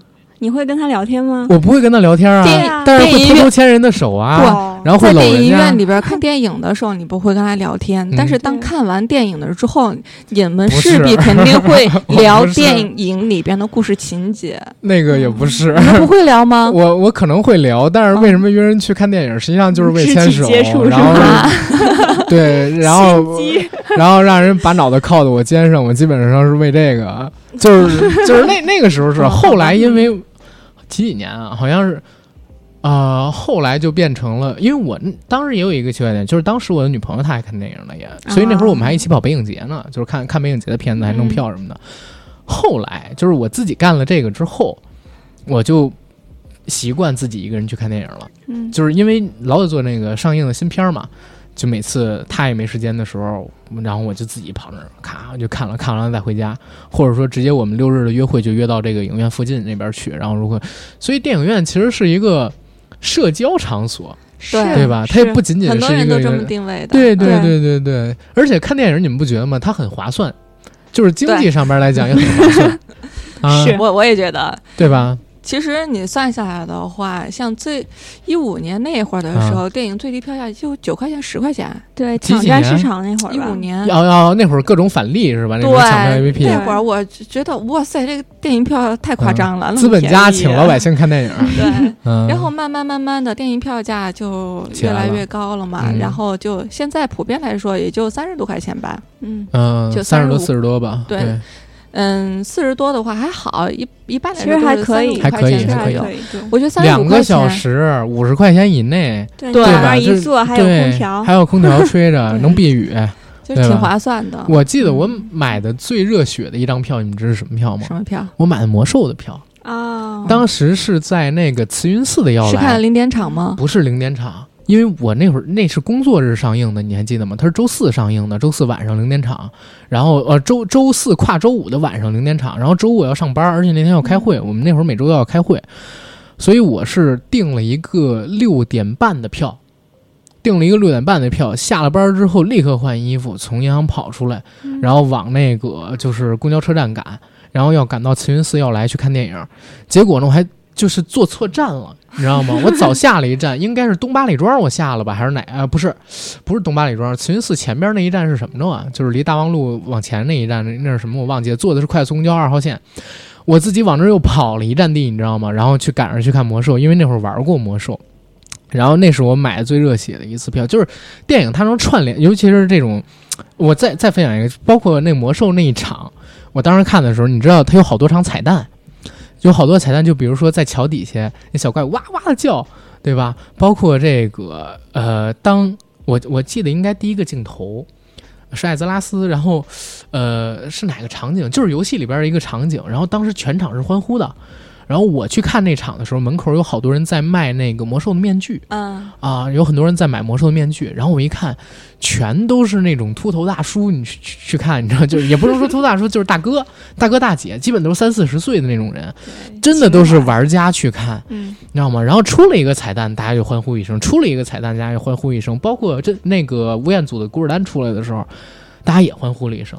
就是那个有还还还，我如果我没记错的话，好像还比较还原吧那个造型，因为再加上特效嘛，它不是吴彦祖真人出来，那肯定不还原。嗯 而且当时，呃，魔兽首日的票房在国内也好像特别高，我记得，只不过就是那片子拍的太烂了，真的就是靠找彩蛋，然后让自己开心起来，但是特别热血。就是一一个好的电影能关联起很多东西，而且当时那种气氛，你只有在电影院里才有，离开电影院也没有。对，你想，如果要是自己一个人在家里看魔兽的电影版，嗯怎么可能说有那么多人在同一个场次跟你欢呼？包括去年我还经历了一个在电影院里欢呼的事情，就是，呃，去年有两次吧。去年一次是看那个，复联吗？呃，有复联吗一个肯定是有复联，在那之前还有一个就是北影节，然后搞到了那个丢小说的票啊，啊、嗯，那场票我也不知道为什么那么难搞，你知道吗？然后是很难搞呀，类似这么影史经典的这种但是作品丢小说它也不是一个特别难以看到的片子。你要说去年不是那个黑泽明什么的片子，七武士之类的也弄嘛，然后还有影子武士之类的，我我还有红高粱什么的。其实我挺想看红高粱，你知道吗？哦，对，北影节还有一个有意思的事儿，那年我特别想搞来《乱世佳人》的票，跟我一七年就是当时咱们俩见面的时候，那我那个女朋友，我跟她一起去看，嗯。特别想搞一下，然后我就加钱去买，在各种转票群里边去买，就是买不到，就是加到四百五一张都没有人卖，好像大家都是为了谈恋爱，然后把这票都已经炒得很高，然后去情买这个怀嘛。东西。对，然后去年是那个二零零一太空漫游，嗯，我搞到了皇帝座的那个 IMAX 的票，在英皇那家哇的，可以啊，孙俪给的，然后然后那那个票是炒到了五百一张，你知道吗？对对对，啊、然后去年看丢小说，因为我觉得丢小说它应该没有那么难抢，但是我自己还挺想在大银幕上它去虽然看一场的。小众，但死忠小众吗？它算是它算是影迷必看的一个片子吧，比较大众的艺术电影。就是在这个北影节的人里，基本上所有人都看过丢小说，对对对但是很多人也都想再在大银幕上看一遍。当然，真的特别难抢，我抢到了第一排最靠边的那个位置，反正当当时还挺那啥的，所以。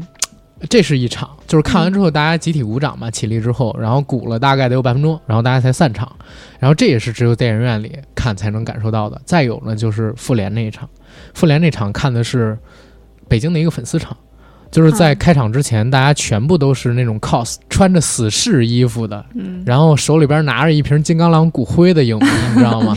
然后背着两把那个塑料的那种武士刀，然后去看电影。然后还看到了，就是一个小姐姐，然后在自己脸上画胡子，穿雷神的衣服，然后为了看复联四，然后复联四那个电影嗨到不行，整场全是欢呼声、尖叫声，对对，我记得复联四那会儿上映的时候，嗯嗯，我们都加班了，加场了。啊，对，几乎每一个厅，每一场下来，里边都是欢呼欢声。呼声。对，哎，你们见过那种就狂骂的场次吗？狂骂有比如比如《星战八》啊，《星战八》哦，《星战八》跟韩索罗，哦，当时我那个听还行，还可以，嗯。没有说星星战八，因为我我看星战八的时候，我脑子都快气炸了，你知道吗？就是他胡改，他胡改设定，可能因为我前几部没有怎么看，有可能是因为《星战八》它厅里边人数不是特别多，所以没有骂。我看的那场也是粉丝场对我我们那边看的人不是特别多，啊。真正骂的就是《地球最后的夜晚》。哎，地球最后的夜晚是的，但是你不觉得吗？就是这种东西，它其实是一个观影记忆，而且是特别特别有意思的观影经历。这种经历你，你这辈子可能也难找到几次，你我知道吗？我个人是蛮喜欢《地球最后的夜晚》的，嗯，我也不知道，反正那因为它是三 D 的吧，啊我记得。有一段前，半截是对二对 D，后面转到三。对，然后后不是来就也不是全部后半截，它就有一后半截他段对戴上眼镜之后对对对嗯，后后后面就是散场的时候，我们不是要进去收三 D 眼镜啊吗？嗯，去收三 D 眼镜的时候，我就发现每一个出来的客人都是骂骂咧咧的，就说就就这是什么骗子什么之类的。这因为是营销的问题。因为里边不是有汤唯吗？嗯，汤唯其实是好多人心目中的女神，嗯，然后把汤唯骂了。哎，骂的够惨的你知道《地球最后的夜晚》给我留下最深的印象是哪段吗？我也嗯很喜欢那个片子，嗯是老姑父疯狂输出坚强的理由很喜欢他那一段，唱坚强理由那一段。对吧？是吗？电影之后我循环了好久坚强理由。我这首歌我还就是现在我电我车里都有，而且我找了一个最好听的版本，是二零一一年滚石三十周年台北场，莫文蔚跟伍佰的现场版。我就是听了他两个的这个版啊，对他们俩本来就是原版专辑就是他对，就是他们俩。对，但是现场那个版本是二零一一年那版最好，然后老姑父在那段疯狂输出，你知道吗？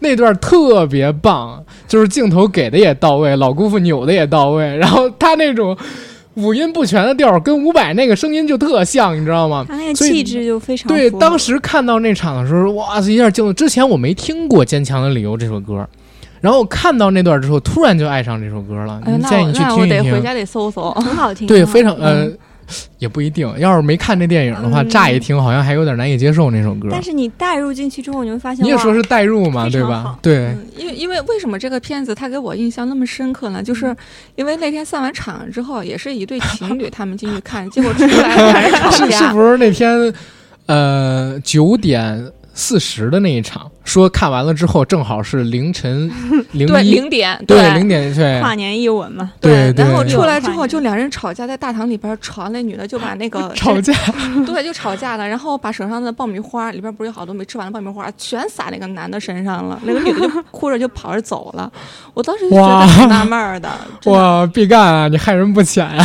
但是我记得我之前就是看《地球最后一晚》那段时间，还专门写了篇毕赣的小推文，然后有翻到他的采访嘛。嗯他说嗯，作为一个导演啊，我完成作品之后，这个嗯电影就不归我管了。你知道当当时我在《地球最后夜晚》，他说当时很多人骂我，就类比了一个事儿。嗯我说当时九一年的时候，王家卫那个《阿飞正传》上映，嗯然后上映之前呢，上映的公司啊是特别能做营销，嗯好像是八大巨星联袂出演，然后放了好多的预告片儿，说是张曼玉、张国荣、刘德华、刘嘉玲，然后这票人联袂之作，然后梁朝伟惊喜客串，嗯然后做特别好的营销，而且当时他跟那个《地球最后一晚》特别像是在哪儿？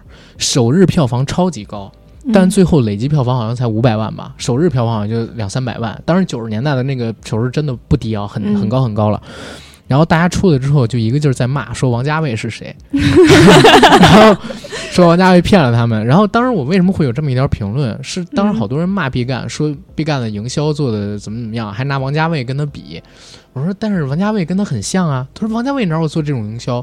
我就贴出了就是《阿飞正传》当时上映的那个新闻。我说，你看，时代变了，但是人呢，可能说还是有故乡的那批人，你知道吗？其实你们如果感兴趣的话，可以翻一翻，就是中国电影早期，大概二三十年代的时候，嗯那时候其实很多电影的营销手法跟现在其实没有差别的。对，然后观众可能也没什么太大的人性没影差别。评其实也没有差别啊，对然后你就会发现历史这个循环啊，完全嗯你研究电影史或者说研究中国历史，完全对后来你会发现没有进步，也没有退步，还是嗯那么一些套路。其实全世界都这样，我觉得，只不过就是方式多了，或者说渠道多了，或者说载体多了，但是欲望没变少。本质上没变，各种这个人的情绪啊、状态啊，包括人能想出的法子，本质上是没变的，只是用了不同的载体跟不同新的渠道去做。其实电影也是，它技术多了，技术提高了，那你实现的方式可能多一些，但它讲故事本质是没有变的。所以你想，在电影院发生的故事多啊，对吧？有多少对都有意思，太多了。现在现在一回忆真的是好有意思。然后现在已经在我生命里边有半年没在电影院发生过任何故事了，也没约过小姐姐去，然后自己也没去过，呃，然后也没有看什么新片儿，也没有看到有人骂骂咧咧的出来，也没有在经历那种哎，包括今年北影节，就我还想着北影节会不会。再弄一或者弄一个线上的这么一个展播什么乱七八糟，结果我就没想到，哎，希望今年上影节可以就是真的弄。我现在还挺期待上影节的。上一节 First First，你到底去不去？我不去啊，你哦、对，昨天问过你哈。我们对不能嗯去，哎，就是防控要求还是比较严格的。其实去个西宁能怎么样？我觉得，嗯，就是尽量要减少这种嗯，群居性场所，对人人群聚集的对啊，都在家待了两个月没出门儿。今天我碰到他的时候，健康宝扫码，找 忘了怎么使了。健康宝对，对，哎呀，真的是，因为最近有有些平台他们要做这个，首先是电影节，一个是上影节，一个是 First，还有一个是，如果说正式复工，现在又有谣传说七月份要复工，说七月底要复工啊，我不知道是真是假。然后说要做这个有关于复工之后上映老片儿的一些这个节目，因为说先拿老老片儿当这个暖场子的嘛，嗯，对吧？等场子热起了再放新片儿出来。但是这个东西吧，哎，怎么说呢？我觉得有点慌，你知道吗？因为我不知道到底能不能就是七月底正常复工。按现在这个架势，我觉得应该有机会，有机会。但是北京的机会不太大，我觉得有可能真的会像我们之前想的一样，就是搞这个不同城市批次复工。其实批次复工的话更合理吧？嗯你看不同情况，这种疫情的这种反复性、人口密度啊什么的，嗯嗯你就像我们家乡这种小县城，嗯，哪怕春节档都没有几个人看电影的，那这就是复工不复工，感觉没差。其实，对，批次复工的话，也是我们想的最好的一个状态，能救活一批是一批吧。它那种密度很低的那种地方，你就正常它都没有多少人。比如说西藏的万达影城，然后一年可能说就几百个人看电影，嗯，嗯，但是西藏有万达吗？好像没有吧？开玩笑呢啊，我刚才不是是，很确定。应该没有吧？嗯，哎呀，所以期待吧，期待它能复工吧。刚才聊了聊前半段儿，其实说实话，我觉得气氛太低落了。而且姐，你刚才那个突然之间情绪爆发，吓到了我，你知道吗？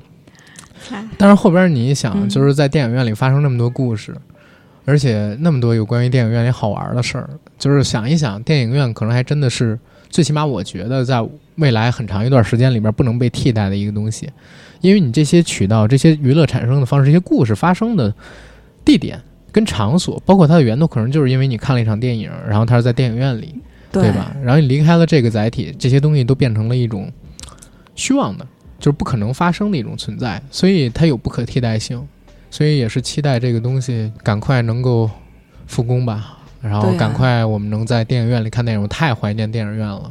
等哪天复工了，哪怕是这个逐梦演艺圈，我也买票去看一那看。我还是拒绝的。哎，我还真没看过逐梦哇，演艺圈。你千万不要去！看了我我也没有看过哎。我看了半个小时在优酷上面，优酷上有啊，它之前不是上线了那个，那我都没看，你知道吗？不要去看，之浪费前点击率。之前说让我去跟那个毕志飞做一期节目，嗯，然后叫拒绝了吗嗯我没拒绝，叫电影博弈论。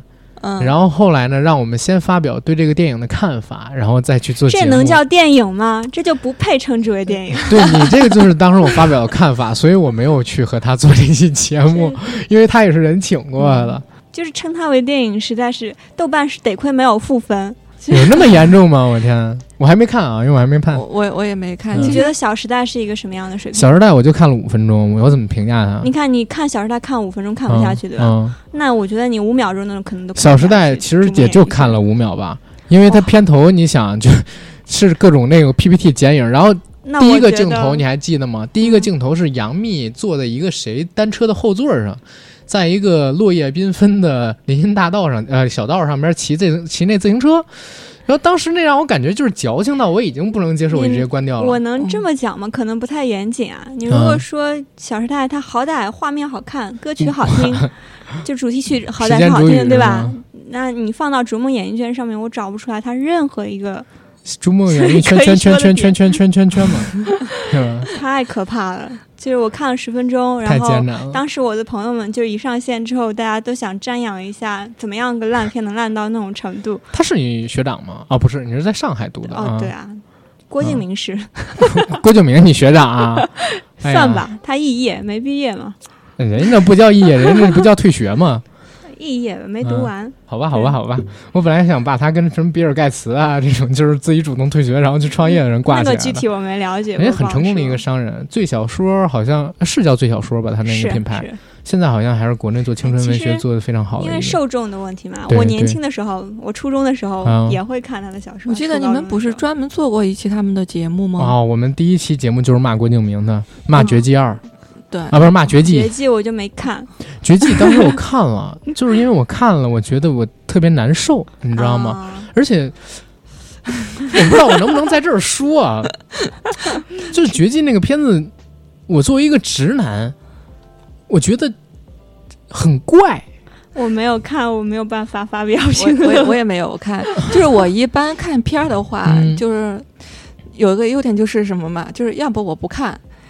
要么我进去看，从头到尾我必须看完。因为我对，但是像《绝技》，我是如果说我是完全排斥它的话，我就没看是吧？就就除了每次散场的时候或者巡听的时候，我进去搂两眼之外啊，我都不不带听都不带听的这种片子。我刚刚说《逐梦演艺圈》，我不是完完整整看了十分钟，后面我是拉快进拉下去的。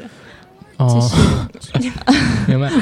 绝绝技当时那个特效做的还不错。我我首先第一这个觉得是这个，第二觉得为什么我觉得特别怪。就是我，因为我没有完整的看完《小时代》啊，我不是说就看几分钟嘛。然后我在看那个，因为我是在电影院里啊看的《绝技》，《小时代》是我在电视上看的，电影院我根本就没去看。我在电影院里看《绝技》的时候，我是感觉到，他电影里面的男性啊，嗯，第一是非常的女性化，嗯，第二呢，就是这些男性跟男性之间的。关系就很暧昧，你知道吗？比如说当时的陈学冬跟吴亦凡两个人之间，他那种暧昧感就是溢出屏幕的。当时不是就有这个话题吗？我觉得对啊，包括那个就是当时他们讲魂力，魂力集中在哪儿？你知道吗？集中在这个吴亦凡哥哥对，就是你知道吗？就是大家会我我就我就觉得特别怪，就是生理上边我就会觉得怪，所以。整场电影我就，是吧？学期的小说我也没看下去，我也没看过。但是《小时代》我是看完了的啊，《小时代》我也原著我是看完的啊，真的吗？我天啊！它其实是有相当一大部分这种少女时期的这种受众的，嗯，现在也是有嘛，它永远都是那批受众嘛，对对对吧？年纪就是可能这一批人长大了不喜欢了，但年轻的那一批还会重新喜欢上。这也是电影，这也是电影，对不同的电影，对吧？受众不一样，我觉得电影本身特别主观，就有一些电影，你只能说是以客观的角度去说，啊，他可能这方面做的不错，那方面做的不错，但是你不能说。全盘推翻它，就这就是烂片。当然，《逐梦演艺圈》不算啊。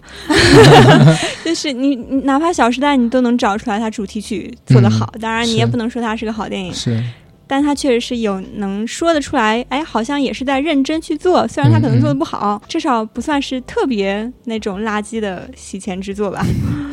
好吧，这么讲啊。哎，我再问一嘴，咱们刚才不是提到那个《地球最后一晚》吗？你们俩都是在影院那边看的吧？是啊，是啊。姐，你呢？我没看。你没看啊？对，因为评价太烂了，我就不敢看。我首映。不要在意大众的评价，不要在意大众评价。对，《地球最后一晚》就是偏艺术嘛，其实是主观性更强。骂的人主要是因为和他的预期不相符。地球最后的夜晚，我没有看那个跨年场，因为我当时的女朋友家里有事儿，回家了。然后我自己一个人，我想着都是都是这个成双成对，成双成对的，我自己一个人找一跨年的时间，我走进电影院啊，然后当时说的那个特别浪漫嘛，好像就是一吻跨年嘛，是吧？对对对，然后 我要去那儿的话，可能要受到极其严重的打击跟歧视，呃有可能会被我们嘲笑。对你们就会议论这个人怎么自己来，你那我要们又不。反思一下，我受到过多少嘲笑？我我就我就应该举着牌子进去，牌子上面写着我女朋友这个有事儿，然后不在回家了，然后我这么着去看电影，然后顶在自己脑袋上面，然后这样去看。当时其实我我对《地球最后的夜晚》我看的时候啊，我是觉得很有意思是在哪儿？口碑已经出来了，排片呢已经开始缩了，但是呢还没有完全缩。就是我看的那天场次还很多，嗯但是上座率呢不太高。啊，对对，就不太高，好像是第三天吧，还是第几天？当时是一月二号，我当时陪我女朋友去看的嘛。然后《地球最后的夜晚》，我们俩在看的时候，其实产生了很大的一个分歧。他觉得不好看，嗯，然后我觉得挺好看，但是我们俩一致都很喜欢老姑父疯狂叔叔那一段儿。后来就是在聊的时候，跟其他一些朋友聊，就是《地球最后的夜晚》，大家也给了就是非常两极化的评价，你知道吗？然后我一问大家，有好多人都是在跨年那一天去看的这个片子，结果没有达到预期的这个目的，对从电影院里出来，因为大家其实是为了。其实很多人《地球最后的一晚》最开始吸引的那批人，除了有影迷之外，真的好多人都是路人，靠就是情侣，对对就是为了所谓这个叫什么一吻跨年，然后在里边去谈个恋爱，牵个小手啊，抱一抱啊，到最后电影结束的时候吻一下，基本上是为了这种。但是，其实你在看完这个电影之后，你发现不管是不是影迷，都不太会认同你会 整个看完电影之后两个人深情的拥吻这种东西，我觉得应该是不太会的。所以，这种哎呀，这种故事真的也是十年难得一遇，挺有意思的一个范例。对，挺有意思的，很有就意思。就是你艺术电影如何去推广到市场上。对，下次咱要弄出来也这么去做宣传，对吧？比如说二零二二零二一年的十二月三十一号上一个爱情片，哎，是吧？在这个二字头马上就要这个一百年才能遇到一次的这个什么二二年二月二十啊，不是，那就不是在那个二零二一年年底了，得在二零二二年的年初那段时间，然后做这么一片子，做这么一个宣传，可能会有类似的效商业影果。院主要还是商业影片吧，然后但是国内哪有什么好的艺术影院，对吧？哎艺术院线在国内其不是，不不吃去香。去年一月份的时候，不是那个《美丽人生》嘛，嗯，当时票房也不怎么样，嗯也就堪堪破亿而已。这还是好像去年那个《海上钢琴师》的票房挺好，嗯，嗯，对海，上钢琴师好也没有特别好，比那个要好，比《美丽人生》要好。因为《美丽人生》题材的问题吧。嗯我我印象特别深的就是《美丽人生》当时上映的时候，有一个阿姨嗯年纪挺大的了，得有六十多岁吧，嗯。她自己一个人过来看，因为看《美丽人生》的人特别少，当时整个厅里边，我记得那个厅是一百二十多个座的厅，啊，当时只有她还有一个小姑娘，嗯。他们两个人开始坐的特别开，然后慢慢慢慢的、就是、坐一起去了。就坐一起了，就也没说坐一起，就是那个小姑娘就坐到那个阿姨后面了。等最后散场的时候，那个阿姨没走，嗯我我们去散场了，就看那个小姑娘也没有走。嗯然后让我特别感动的是，那个阿姨在那哭，是，她哭的特别伤心。嗯，然后我们就说这个电影已经散场了嘛，嗯然后那个小我我们就说那个小姑娘为什么你也不走啊？她说因为那阿姨她情绪很低落，她要陪陪那个阿姨，嗯让那个阿姨走了之后她才放心。是最开始的时候也是因为那个小姑娘她坐在后面，就看前面那个阿姨一一直在那擦眼泪，对所以她就那那个电影确实我觉得特别。感动。嗯你说这种程度的这种艺术影片票房都不怎么样，而且美丽人生不算艺术片儿吧？它其实也算吧，蛮商业的，我觉得，就是它商业元素，就是很多人都能看得懂。对对对我我很多人都。看懂对，我觉得好看的，这个不很好看，管是商业还是非商业，我觉得只要好看就行。题材可能比较就是比较悲痛一点。嗯对对，最后那个小的时候，我我其实也没太看懂，啊，你知道吗？我看那个时候特别小，我美丽人生是吧？嗯，小学看的，哦，我不是啊，我是先在家里边儿，我一直在网上看的，没敢看。对可以，专挺好门可以看可以看的，挺好看的。不我是我是专门等它上映之后去电影院看的第一遍，啊，之前就完全没有想在电影就是电脑上看。嗯、我我是特别小的时候，也是在电影频道看的，那会儿电影频道刚开没多久，啊，然后看的这个片子。后来上了高中之后，嗯然后我就按着那豆瓣二五零，然后开始一步一步，对，那个时候开始就是有自己的电脑，嗯然后就是笔记本有网啊什么乱七八糟东西，就开始一步一步下着那种去看，才看懂这是什么电影。小时候根本看不懂。反倒海上钢琴师我是嗯中学的时候自己在电脑上下着看的。海上钢琴师应该都是很早，包括天堂电影院这一系列应该都是很早看的。嗯但是我最早看的是西西里，啊，哦，对 是因为女主吗？对 意大利三部曲。对，天呃，当时不是搜意大利三部曲，嗯，当时是搜别的关键词推荐的这个片子。是搜性感是吗？对对，也不是，就是当时对，嗯，差不多类似的这种有少少少男的梦，少男的那个萌动，当时看到的这些东西，对，像哎呀，是真的好看呀，好看，真的好看女。生女生都觉得哇，美的不要不要但是呃，梅卡贝鲁奇，我觉得最好看的还不是在这个片子里面，他有一部片子叫《惊情四百年》，你们知道吗？它里边哦特别小的一个配角，它很小的配角，但是我觉得温诺嗯就那个三个三，个吸血鬼，嗯就是三三个三个从墙上倒着爬下来的女人里边印一个是她象有印，象。那个时候她太美了。惊情四百年，主要啊。女主角太好看了。对啊、对对对对，而且她，但是性感的话是她呀，《惊情四百年》那里边，而且她后来还演过《埃及艳后》，那片子是一个法国的喜剧片儿，那里边她穿了一个露腹肌的衣服，我第一次知道女生也会有腹肌，就是因为那个，也是两千零四年、零五年的一个一个电影吧，好像是什么什么任务我忘记了。一群人弄金字塔方面的一个一一个有关于法国人跟埃及人的故事，特别有意思，特别有意思。高卢雄鸡什么的外号都我从那里边知道的。完了，回去之后我得翻好多片子耳熟，但是名字嗯，我也忘记了，太久之前看到了。然后她真的是好美啊，莫妮卡贝鲁奇，而且前两年她演那个《碟中谍》的，不是《零零七》的时候，都好美，你知道吗？哪哪部谁演的呀？就是最近这部《幽灵党》啊，我还哎呀，我没看。看呀，啊哦，我没好吧看好吧。那那莫那个莫妮卡贝鲁奇在里边演了一个角色，就是她已经五十多了，还是很美嘛，对吧？还跟那个邦德有激情戏，当时有这个。哎，我这是错过了多少啊？啊、她真是 年纪大了，但依旧是很性感的那个。我很多好莱坞这种就类似《碟中谍》啊啊什么，可能看的不会太及时。碟中谍这不是碟中谍还好，我觉得零零七这种片子基本上都是直男爱看的多吧，因为就是反正在我印象里边啊，可能说到皇家赌场为止，嗯，到皇家赌场为止，零零七都是一个到处去烈焰、到处去冒险，然后特别帅，呃，特别有风度，然后是绝大多数男人想成为的那样一个性感的偶像。起点男频爽文呗。其实我也是因为皇家赌场，所以我才慢慢的接触这种题材、这种类型的片子。皇家赌场之后，零零七的风格就开始向那个《谍影嗯重重》去学了。对，对吧？然后《谍影重重》是好看，哎呀，不聊这些了，咱们回到 回到最根本的东西啊，越聊越开。不过也无所谓，这本来就是一个聊天的节目嘛。然后说回这个电影院的问题，刚才其实有聊电影院复工，然后提了一点儿不太好的、比较悲观的看法。然后几个姐姐呢，两个姐姐也给我做了一些反馈，其实否定了我的一些看法，觉得我太悲观了，或者说有人虽然比我更悲观，但是愿意视而不见，对吧？不管就安慰一下自己，安慰一下自己。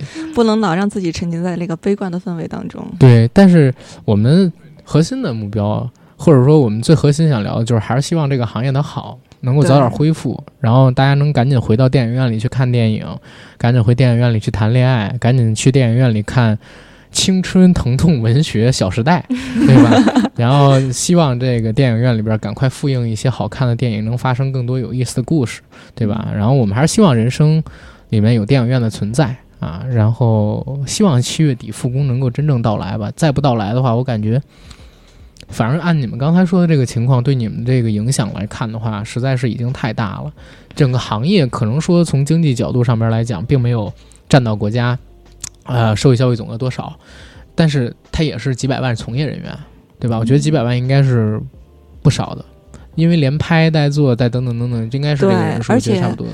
不但除了就是影院呀、影院只是一个院线呀变现口对，它只是一个单纯的一个终端。对，像其他的，比如说像我们的三 D 设备呀，或者放映设备对这些，包括就是像我们卖品部提供给我们的食品原材料的这些供货商，他们都会有很大的影响。而且最关键的一个问题就是，没有了电影院，电影没办法变现，它对前端的影响也是特别大的，对对吧？上下游都会受影响。对，所以希望这个日子早点来吧。嗯，所以我们要想到的是，这是一个产业链，不是一个单纯的产业。对对，但是我们都在努力啊！你看今天聊这些话题本身也是给了一个发声的渠道，我觉得也都算是喜欢电影的人做的一份小小的贡献吧。嗯，好，行，那我们可以聊到这儿了吧？嗯，可以嗯。那谢谢大家。然后这期节目应该得做个广告的，点一下那个公众号文章页中的广告，然后点一下再看。过两天我把这个东西上传到播客平台上面去，大家也记得收听一下，好吧？谢谢大家。